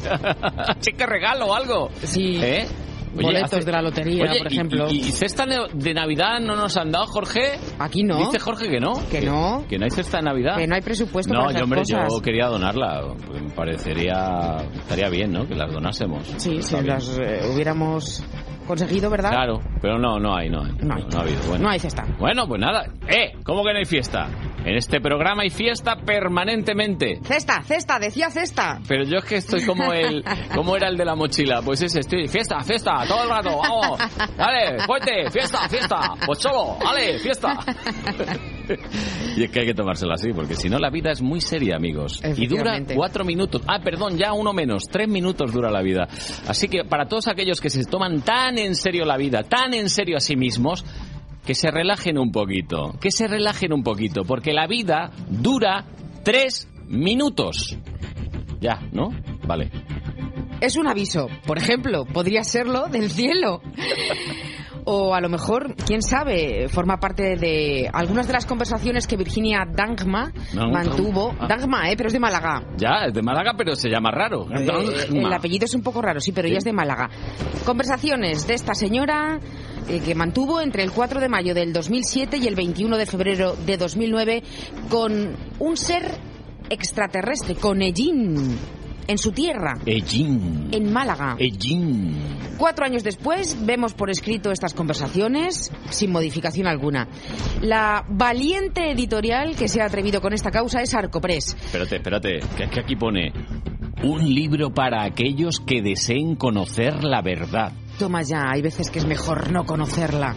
Pero de cualquier forma, la valiente editorial decía que ha publicado este trabajo, se llama Arcopress. Una portada, la tenemos aquí delante, que ofrece un paisaje, Sí, sí, un tanto lunar. Y fíjate, aquí a la izquierda, abajo, Abajo. dos sí. humanos vestidos de negro Ah, sí. junto a un sujeto que mide el doble que ellos y parece un iluminado. Está blanquito todo. Vestido Tiene el pelito blanco. blanco, todo blanco. Y, y- y- y se le ve como un halo blanco también. Ese va a ser Ellín. es ese Jin. Lo que pasa es que no le vemos bien eh, Mm. la cara. En fin, ese es el dibujo bajo el título del libro Otra leyenda. Las enseñanzas de un ser cósmico a la raza humana. Esta es la historia de un marciano que llegó al planeta Tierra. La historia que escucharás a continuación es ficticia. Cualquier semejanza, parecido o similitud con cualquier personaje es pura coincidencia. Ya. Sí, señor. Eh, cualquier eh, cosa que uno pueda pensar está en este libro. Entre otras cosas, esos avisos del cielo. Sí, sí, sí, sí, sí, del cielo, de Jin, del extraterrestre. El marciano se llama esta canción. Sí. Por eso la escuchamos. Para ilustrar muchos testimonios de distintas personas que, como Virginia, aseguran, si no haber hablado con ellos, al menos haber visto algún que otro platillo volante. Estábamos ocho personas y vimos un disco rojizo a unos 600 metros de altitud sobre el suelo durante 20 minutos, que es bastante tiempo para fijarse bien, y llevaba enci- encima de él una esfera cristalada de unos 20 metros de diámetro. Eh, eso se iba alejando en dirección a- al oeste, hacia Galicia. Y ya te digo, durante 20 minutos pudimos observarlo con absoluta y total claridad. Lanzaba unos destellos potentísimos de varios colores. Destellos, ¿eh? Destellos, los de la nave y los del aura este Sí. que brillaba tanto. Si es algo habitual lo de estas, eh, estos encuentros, como le vamos a preguntar en un momento a Virginia, ¿por qué estos contactos son muchas veces secretos de Estado? Se trata de un problema de tipo militar. No se puede reconocer a nivel mundial, ninguna nación lo ha hecho hasta ahora, que determinados objetos no identificados sobrevuelan y violan el espacio aéreo cuando tú estás pagando los impuestos para que los aviones militares intercepten eso. Y no se puede interceptar. O por lo menos dar una explicación de que las explicaciones que se han dado hasta ahora son ridículas, absurdas y siempre mediatizadas en cada país por los mandos de la OTAN o por el Pentágono norteamericano que siempre lleva la misma tónica, es decir, el fenómeno no existe, el fenómeno hay que ridiculizarlo.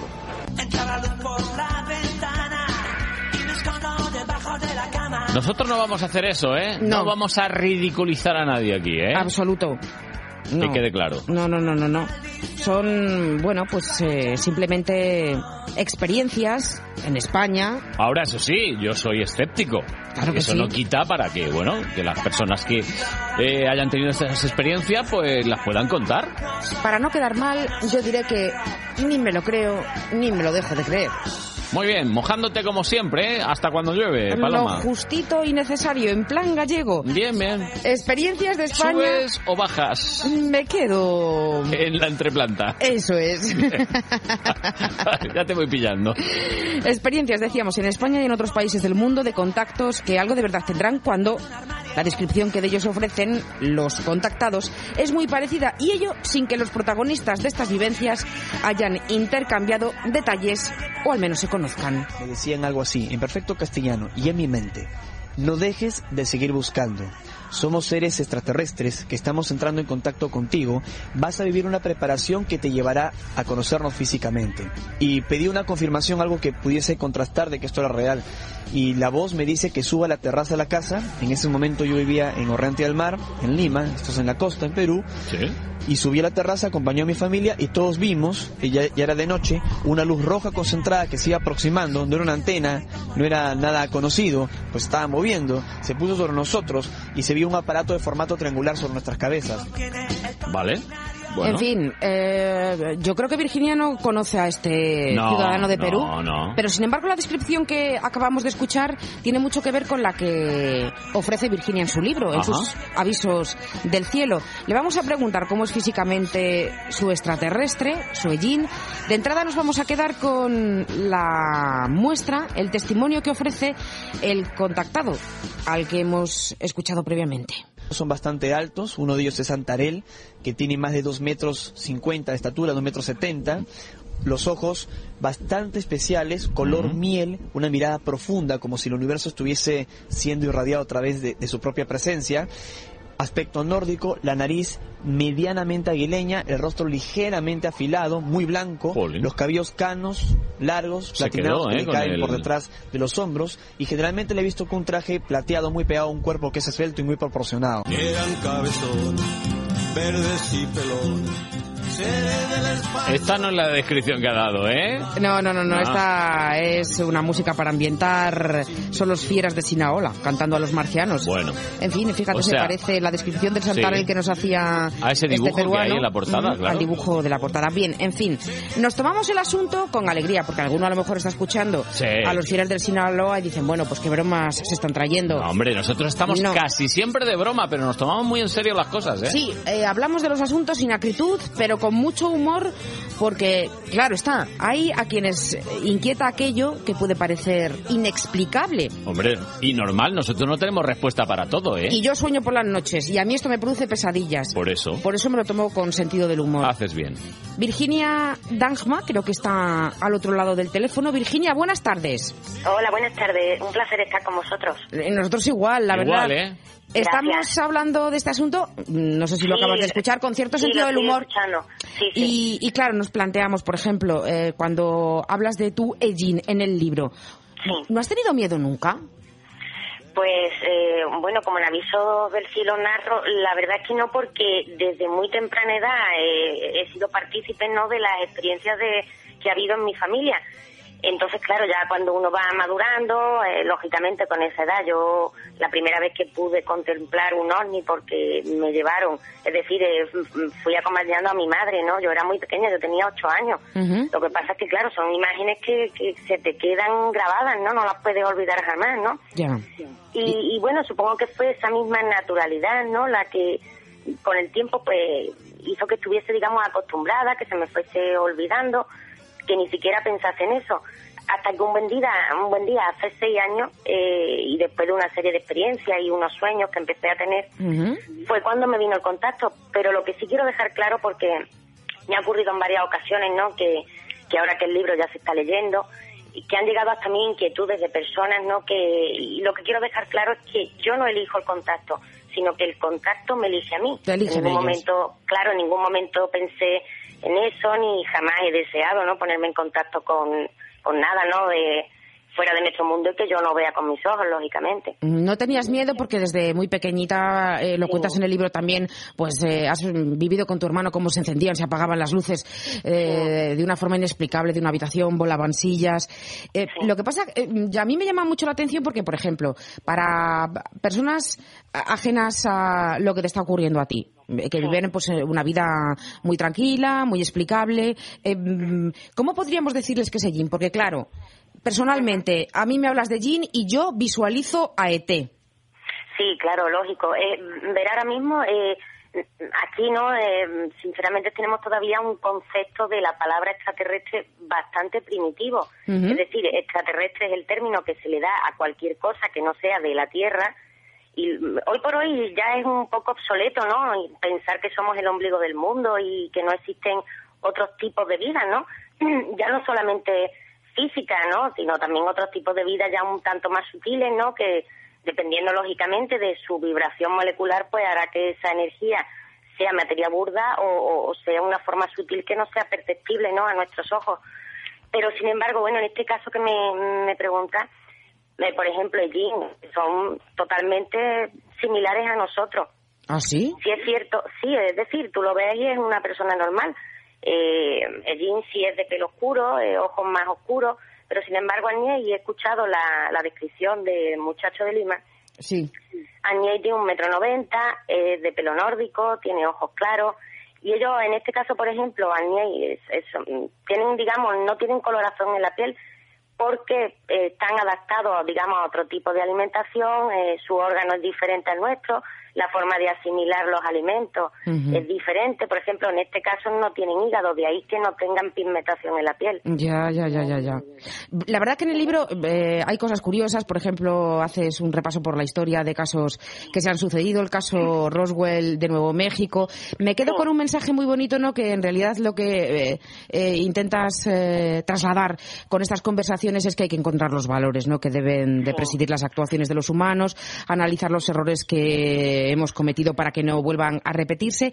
Y una historia muy bonita, eh, tenemos dos minutos para, para hablar de ella, y es que dices que las cosas cambiarían mucho si les dedicáramos dos minutos al día a lanzar pensamientos positivos. Sin saberlo, eh, concertamos esta entrevista para el viernes y justo dices que los viernes es el mejor momento para hacerlo. Eh, ¿Por qué en viernes? Sí, bueno, ellos me hablan de, bueno, ya ahí entrarían temas de astrología, ¿no? Ajá. Pero ellos me comentan que el viernes concretamente es cuando Júpiter, el planeta Júpiter y el planeta Venus hacen una conjugación o una conjunción especial que facilita, eh, digamos, esa armonía de pensamiento. Lo que hay que entender es, es que el pensamiento es imaginación y a la imagina y la imaginación, perdón, es creación. Mm. Eh, lo cual quiere decir que nosotros eh, podemos modificar o transformar de alguna manera, eh, ya que hemos salido de esa misma mente creativa, ¿no? Llámala como quiera, llámala Dios, llámala Supremo, ¿no? Cada uno que, que, que lo denomine, ¿no? Sí, Con que lo llame como que- quiera. que quiera, efectivamente. Muy bien. Virginia Dagmar, lo tenemos que dejar aquí porque nos llegan las noticias. Ay.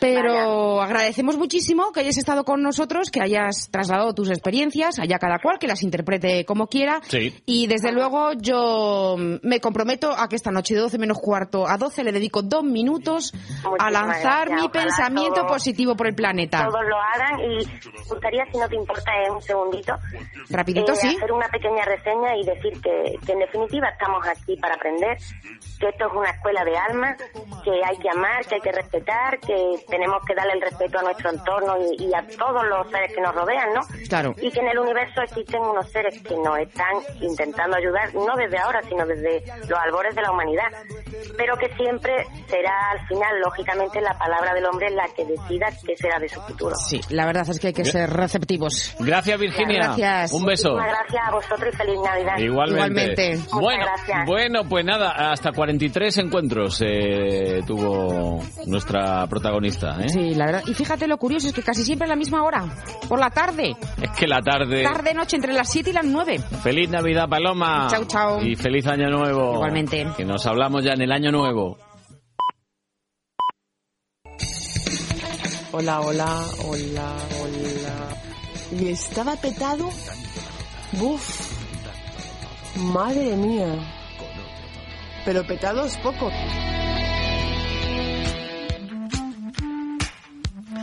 Bueno, bueno, aquí estamos, aquí seguimos, hasta las seis. Y si nos visita un extraterrestre, vamos a hablar con él, ¿eh? Y le vamos a decir, ¿qué pasa? ¿Qué pasa? Que esta es tu casa. Eh, hoy un clásico de la novela de detectives inglesa, considerado unánimemente como una de las cumbres indiscutibles del género. No es Conan Doyle y su Sherlock, no es Agatha Christie con cualquiera de sus sabuesos, no. Hay que decir que solo podría ser más british este señor si viniera acompañado de fish and chips o yo qué sé, vamos a ver, una ginebra así muy conocida, ¿eh? Solo, solo así sería más british. Luis Alberto de Cuenca.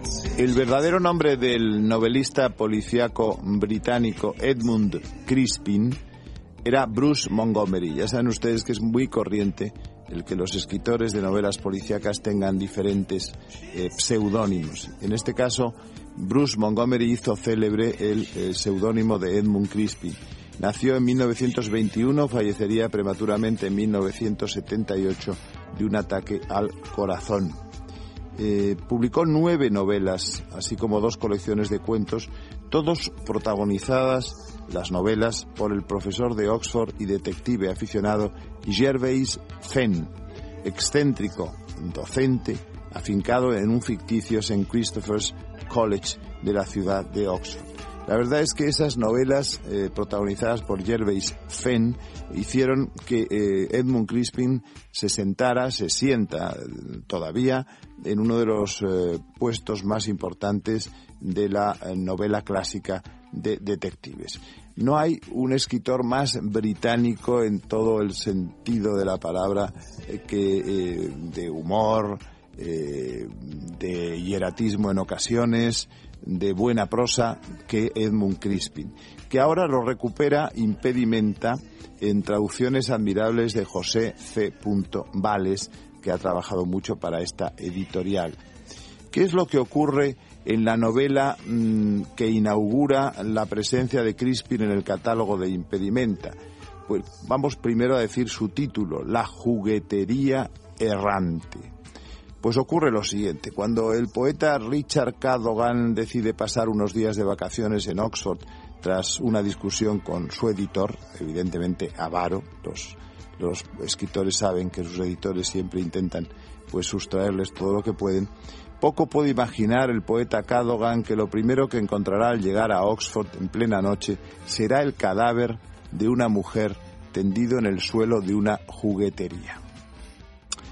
Y menos aún podrá imaginar que cuando consigue volver al lugar de los hechos con la policía a la que avisa él, esa juguetería donde estaba el cadáver ha desaparecido y en su lugar lo que encuentra es una tienda de ultramarinos en la que naturalmente tampoco está el cadáver. Imagínense ustedes eh, el fenómeno eh, que eh, puede contemplar Cadogan y cómo se quedaría después de, contemplarlo. De modo que eh, nuestro protagonista, el poeta Cadogan, decide unir fuerzas con este Gervais Fenn, profesor de literatura inglesa del Colegio de St. Christopher en Oxford y detective aficionado, para resolver un misterio cuyas respuestas evidentemente se le escapan.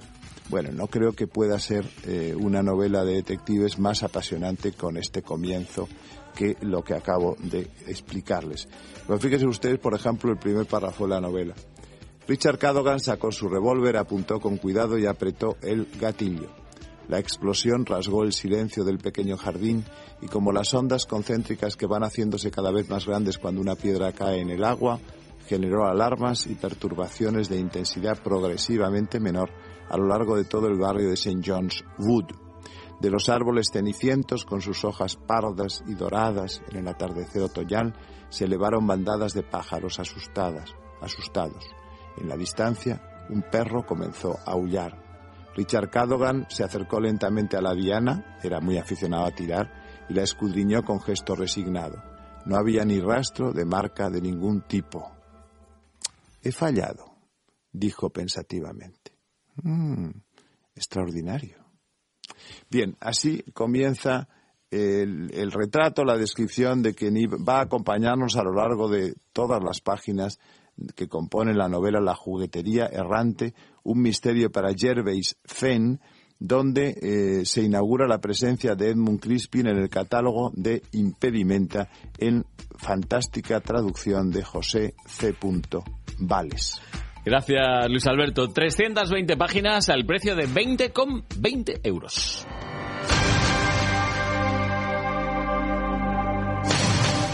Bueno, y en el equipas de deportes hoy está José Luis Poblador al frente. ¿Qué tal, Honorato? Muy buenas tardes. Te voy a pedir que, que me permitas eh, felicitar, que no quiero luego que me tachen como a Mourinho de un mal deportista, ni de una persona poco deportiva. Quiero felicitar al Fútbol Club Barcelona por eh, su pase, por la consecución de su pase a octavos de final de la Copa de Su Majestad el Rey. Bueno. Ante un equipás como el Hospitalet. También te digo que a nosotros nos tocó también otro equipás como el Albacete y, y nos, de coña. y nos borró del, de y nos borró del mapa. Yo creo que Viñals, el entrenador del Hospitalet, dio una orden clara. No le peguen ustedes ni un roce a los jugadores del Fútbol Club Barcelona bueno, por, si no, los echan de Cataluña. Eh, por favor, lo más cerca. Lo, o sea, si Tello coge el balón, ustedes se me van apartando eh, hasta que Tello llegue y me chuta portería porque no sea que le vayan ustedes a bueno, y se hagan daño. Para ser viernes y para ser eh, era, víspera de Nochebuena. Era un poquito peor el sí, hospitalet al, al Un poquito, un poquito. Eh, catarí. poquito. Que digo que para ser víspera de Nochebuena ha estado la cosa animada, Está muy divertida porque, porque, bueno, yo después de lo visto y teniendo en cuenta la escasez de noticias que ha habido otras Hombre, temporadas... Ha habido sorteo, ha habido sorteo de Copa. Rato, pues un, eh, que, que, un cese de un entrenador en Navidad viene muy bien, informativamente hablando, sí, te da bastante sí, juego, sí, que no sé siempre el de la Leti, que ya pueden circular más entrenadores, eh, pero...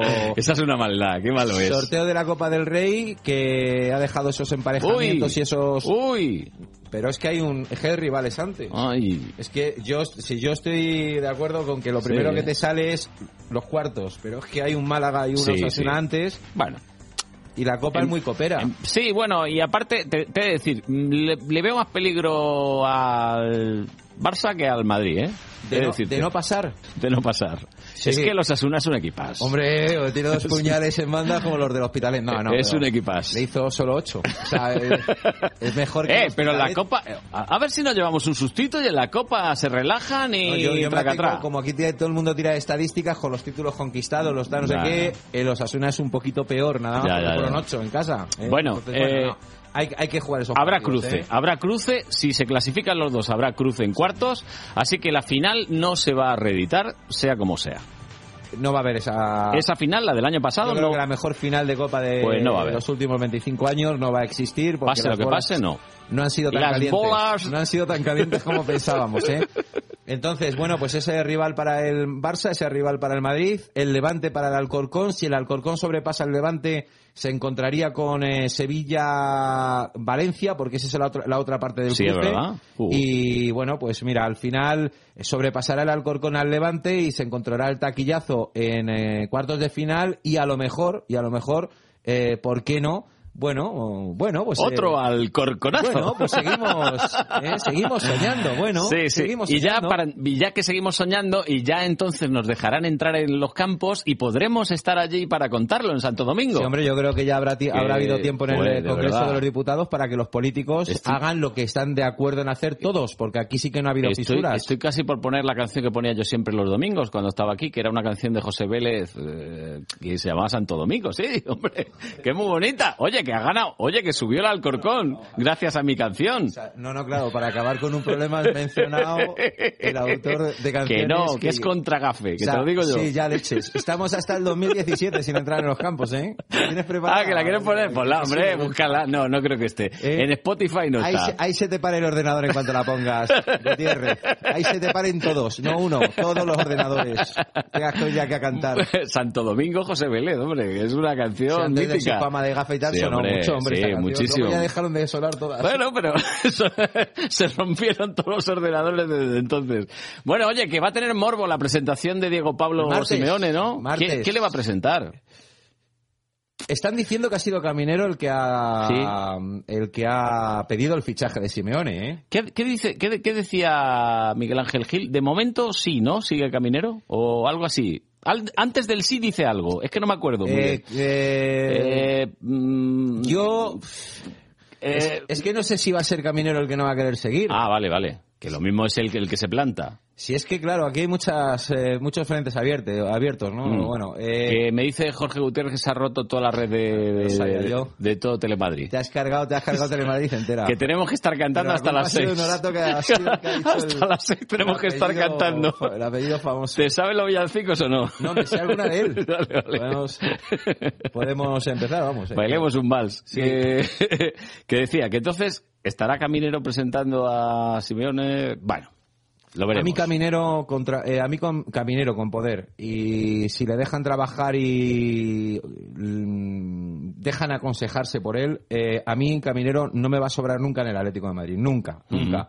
A mí eh, eh, Simeone, yo lo decía ayer, o sea, es el técnico ideal, o sea, no no no queda otra, Honorato, me da igual de si es defensivo, Da si igual. es atacante, Da igual. si ha tenido buenas y malas experiencias, me da igual, porque lo que necesita ahora mismo el Atlético de Madrid es un entrenador que coja por la pechera virtual o físicamente a los No, jugadores no, no, de físicamente, Madrid, físicamente. y que luego además es que es básico que tenga el respaldo de la afición del Atlético Mm. de Madrid. O sea, Y lo que, tiene, le, lo que le acaben pitando porque no gane un partido, pero que no eh, le empiecen pitando sin haber jugado un minuto eh, su equipo, ¿no? Entonces, eh, yo creo que es el... eh, o sea, hay entrenadores, puede haber entrenadores mejores que, que Simeone, pero es que ahora mismo hace falta un- eh, unir a todo el mundo, unir a todo bicho viviente Y luego alrededor de- es, es equipo. un señor al que no hay que explicarle la idiosincrasia del Atlético de Madrid. No, No, hay que explicarle nada. es un Lo sabe, es un lo que hay. es un campeón es un jugador campeón campeón o sea Sí, un sí, jugador sí, campeón.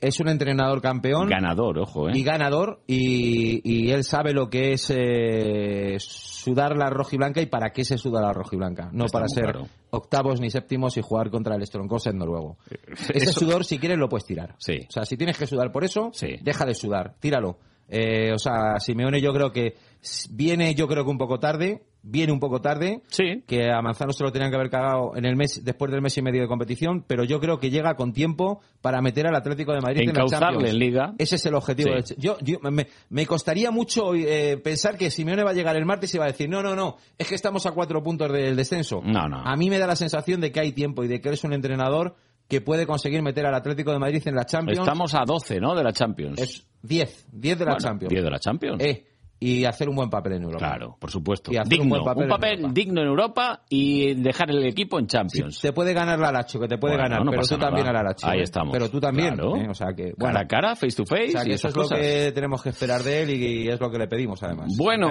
y además el baloncesto ayer el Madrid. eh, bueno, bueno, ¿cómo lo disfrutasteis, eh? Anda, que. Otra exhibición. Estaban aquí, Eh. estaban amarrateguis aquí. Eh, estaban, ya los escuché. Eh, pum. Que los Vamos escuché, a poblador. poblador. Vamos a darle que los un poquito escuché. de confianza Pero es este que, equipo, hombre. además, te tienen a ti como que no entiendes de baloncesto y tú eres un especialista en baloncesto, por favor. llevamos mucho por tiempo favor, por favor. Ay, no, no, que se van, que se van estos del, del FF Pilsen, se van de no sé. Tranquilo. No, no, sobre todo porque es, que, el. Madrid puede permitirse ese mal inicio. Yo solo decía a Lasso. Que esto es como acaba. Claro, además, si hay que hacer un mal partido o perder algún partido es este. Oye, ¿y qué le pasó a Yul? Que le salió algo en el cuello, ¿no? Macho, yo me quedé alucinado. Yo dije, menos mal que su novia lo habrá visto por la tele, porque claro, este chico, llega, este chico llega así a su casa. Ya no, no entra. O sea, es que le dejó, lo- le, le dejó los, los dedos marcados. ¿De en dónde vienes? ¿De dónde vienes? No, vengo de jugar en Turquía y tal, me ha cogido uno por el cuello. Tira, tira para allá. no hoy, se hoy ya ni entras. deporte, Hoy ya eso- ni entras. Le dejó los dedos marcados, ¿eh? O sea, es algo alucinante, Sí, ¿no? sí, sí, No, quedó. es que el chico, yo, yo no sé si estaba picado de la ida, algo tenía. Algo había.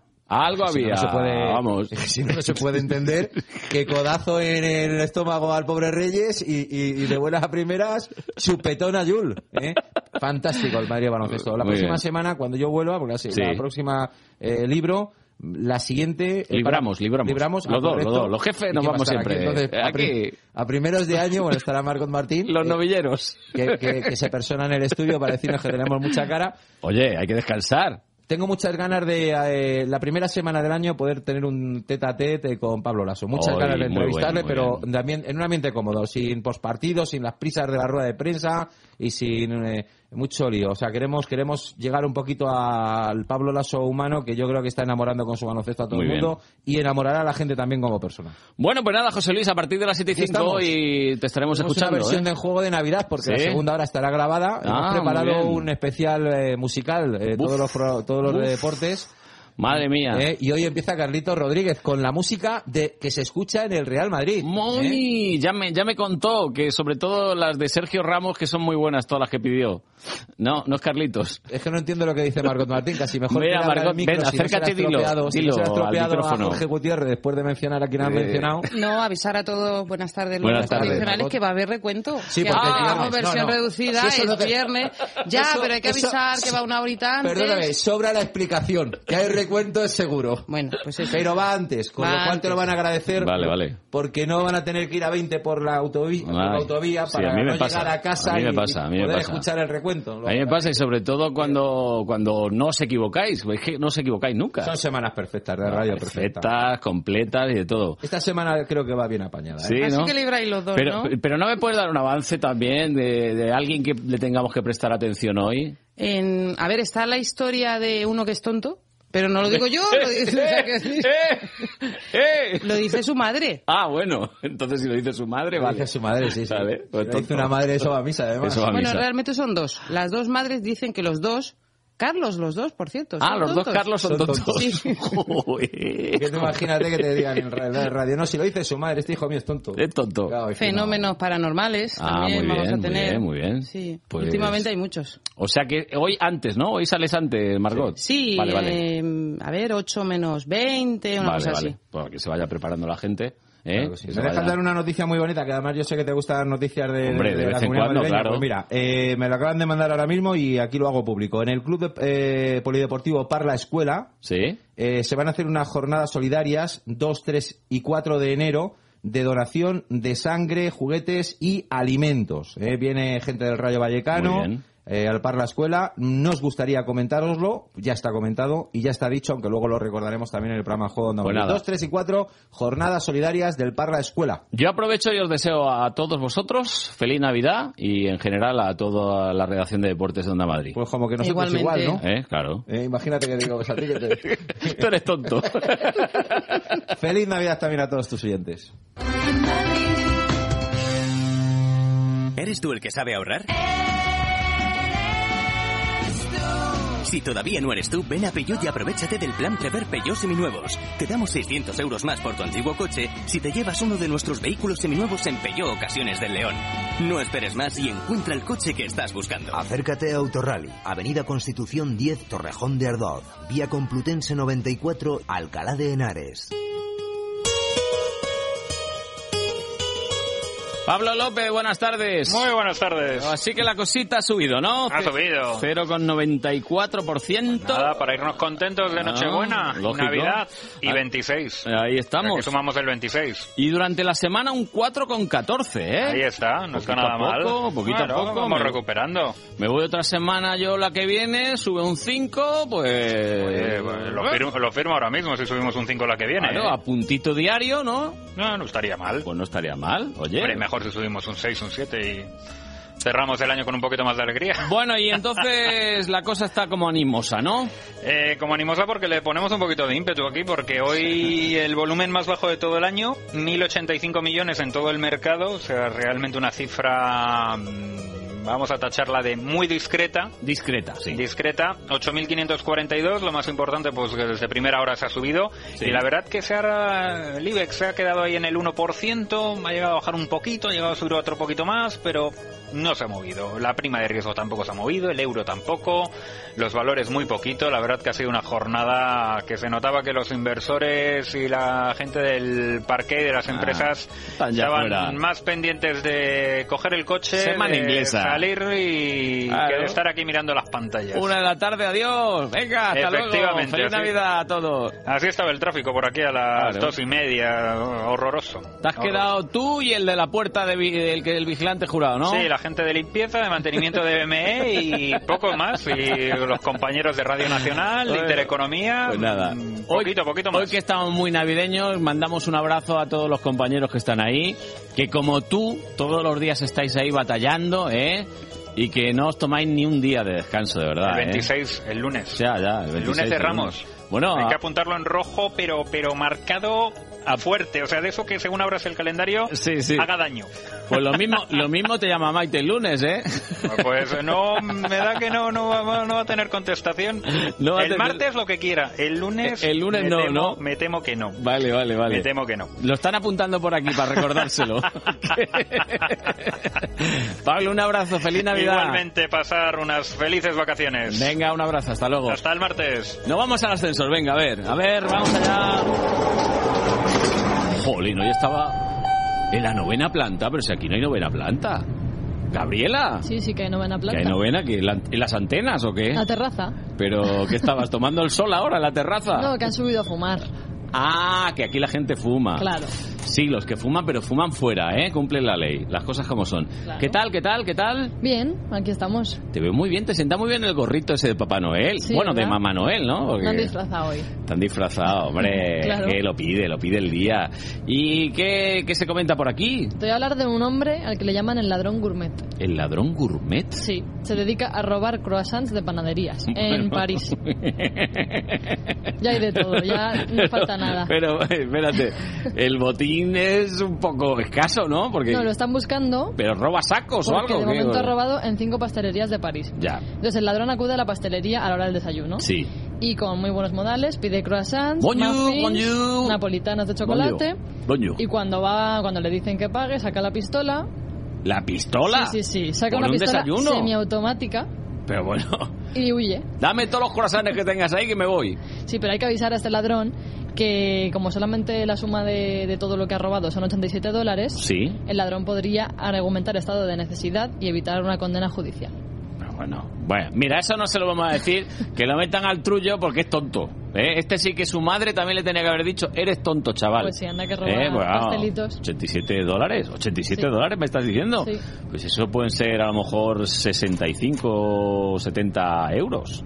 ¿Eso es lo que ha robado? Eso es lo que ha robado de momento. Y para eso sacas una pipa, hombre, que puedes matar a alguien, hombre. Hay muchos locos. Ay, cuánto loco. Y vamos a hablar de Navidad también. Navidad, sí, Un sí. estudio estamos. que se ha hecho de los madrileños, además. ¿Y qué dice ese estudio? Pues que se estresan con las compras navideñas. Qué raro. La mayoría, el 46% se estresa. Se estresa, claro. El 38% dice que son divertidas y emocionantes. Bueno, Entonces, la causa principal de que se estresen es el abarrotamiento de Claro. las tiendas, la Vas- indecisión a la hora de, re- de elegir el regalo ideal, que Sí. a todas nos pasa, a todo el mundo nos pasa, A todas y a todos. Llegas a los sitios, están llenos, claro. Y el precio también, El precio. que nos crea ahí un... mm, le quería regalar yo ñam y esto que ñam Sí, y el todo sube. 38% declara que es divertida y emocionante porque les gusta comprar regalos para otros, el ambiente que Sí. se respira y el reto de encontrar ese regalo perfecto. Muy bien. Y ese reto lo tenemos todos los años, porque yo me acuerdo un año que recibí el regalo perfecto, pero han pasado los Pero años año, ¿no? y... y los últimos ya te lo he contado. Sí.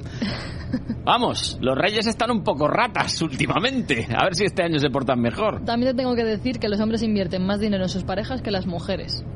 Ajá. Y que las parejas madrileñas son las que más aciertan con los regalos. Ah, ¿cómo somos? Es que estamos ahí al detalle, ¿eh? Vemos qué le faltará, qué le sobrará, qué, qué puedo yo hacer por esta pareja tan buena que tengo, sí. Y acertamos. Somos muy detallistas, sí, sí, claro que sí. Sí. Así que nada, ¿no? Que los madrileños somos buenísimos. Sí.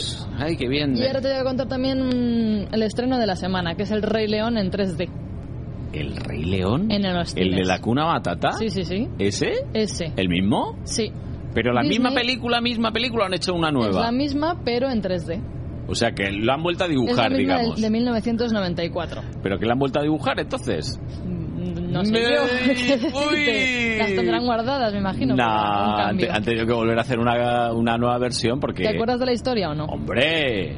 Cuéntamela. Te presento a tal, sí, ¿no? ¿No era esta? Simba. Simba. Y su padre, el rey Mufasa. Ujú. Y el hermano Scar, que quería quedarse con el reino y Ese salía era el con hermano del rey que estaba y se quería quedar, que de hecho se quedó. Claro, entonces Simba Ujú. se, se refugia en los simpáticos Timón y Pumba. Hombre, que Timón nos y cantan esta Pumba. canción, Timón y si Pumba, me vas a poner Timón y Pumba. Bueno, qué maravilla. Oh. Hakuna Matata. Sé feliz. ¿A ti quién te cae mejor, Timón o Pumba? ¿Cuál? Timón es el... Timón es el chiquitito, delgadito, el malete y Pumba es el. Pumba. Pumba es el más, Sí. el más perezoso, el que no quiere Claro, hacer las cosas. A mí claro. me cae mejor Timón. ¿Timón? Sí. Tú eres más como Timón. Timón. Sí, sí, sí, sí. Me pues tiene, más. tiene su gracia. Lo que pasa es que Pumba es más bruto. Ya. Es más bruto. Soy muy bruto. Soy Pumba. Yo me quedo con Timón. Bueno, bueno, bueno. Y han aprovechado además que estaba el musical del Rey León para Claro, lanzar la película claro. mucho mejor. ¿Cómo suena? ¿Cómo suena eso? A ver. Cuando era muy pequeño, cuando era muy pequeño. Muy bonito, gracias. Notó que su aliento no le olía muy bien. Los demás... Pero bueno, vamos a cambiar un poco de, Eh, sí, de sí, tema. que- Y nada, me voy a despedir diciéndote que pases una feliz Nochebuena y una Gracias, feliz Navidad. que me he enterado que, te- que no estás por aquí. No, la semana que viene no estoy, pero hay gente muy buena aquí en esta radio que hace cosas mejores incluso que yo. Bueno, yo me quedo por aquí con ellos. ¿Ah, sí? Sí. Eh, no te toca, no te No toca, me esta toca. vez no te toca. Oye, que, que no me ibas a contar algo para yo permanecer más joven o algo. que Es que he ¿Quieres visto que te lo cuente? Sí, cuéntamelo. Pues que ¿Hay un secreto? Un secreto, sí. Se ¿Cuál? ha descubierto. Que una reducción moderada de la cantidad de calorías que ingerimos tiene efectos positivos sobre la salud. Ah, muy bien. Puede ser que, que vivas más. O sea, que no me tengo que hinchar. Me estás tratando de decir que no me tengo que hinchar en la cena de Nochebuena porque así pareceré más joven. Claro. Es un, un factor que se llama CREP1, CREP1. que está presente en las neuronas y en otras células del cuerpo. Vaya, vaya. Y se activa cuando el organismo está sometido a una restricción calórica. Tú ya lo que quieres es seguir aquí en la antena después del Claro. boletín, viene salud al día y tú quieres seguir aquí, ¿eh? Sí, sí, Eso sí, es lo que te aquí. pasa, Gabriela. Y nada, pues bueno, pues, pues nada, jóvenes. feliz Navidad, Y ¿eh? te pongo una canción, ¿vale? ¿Me pones? Para Venga, va, va, venga, ponme una canción. Arre burro, arre. Arre burro, arre. Villancico. Sí, para hombre, ya, ya. Pero mira que la has buscado además en el sitio de Arre Burro Arre. Muy bien, Gabriela, gracias, ¿eh? Nada. Muy maja. Vas a durar mucho tú aquí en esta Sí. empresa, ¿eh? Sí, A sí, si sí. Te, te- te deseo todo lo mejor para ti y para los tuyos. Arre burro, arre, bien, bien. Vamos a salir del... Te voy a poner verde yo aquí. Bueno, pues nos vamos. Que felicidades a todos, que lo paséis lo mejor que podáis y que eh, la próxima semana volveremos el lunes a las 4 de la tarde. Hoy en Madrid tarde.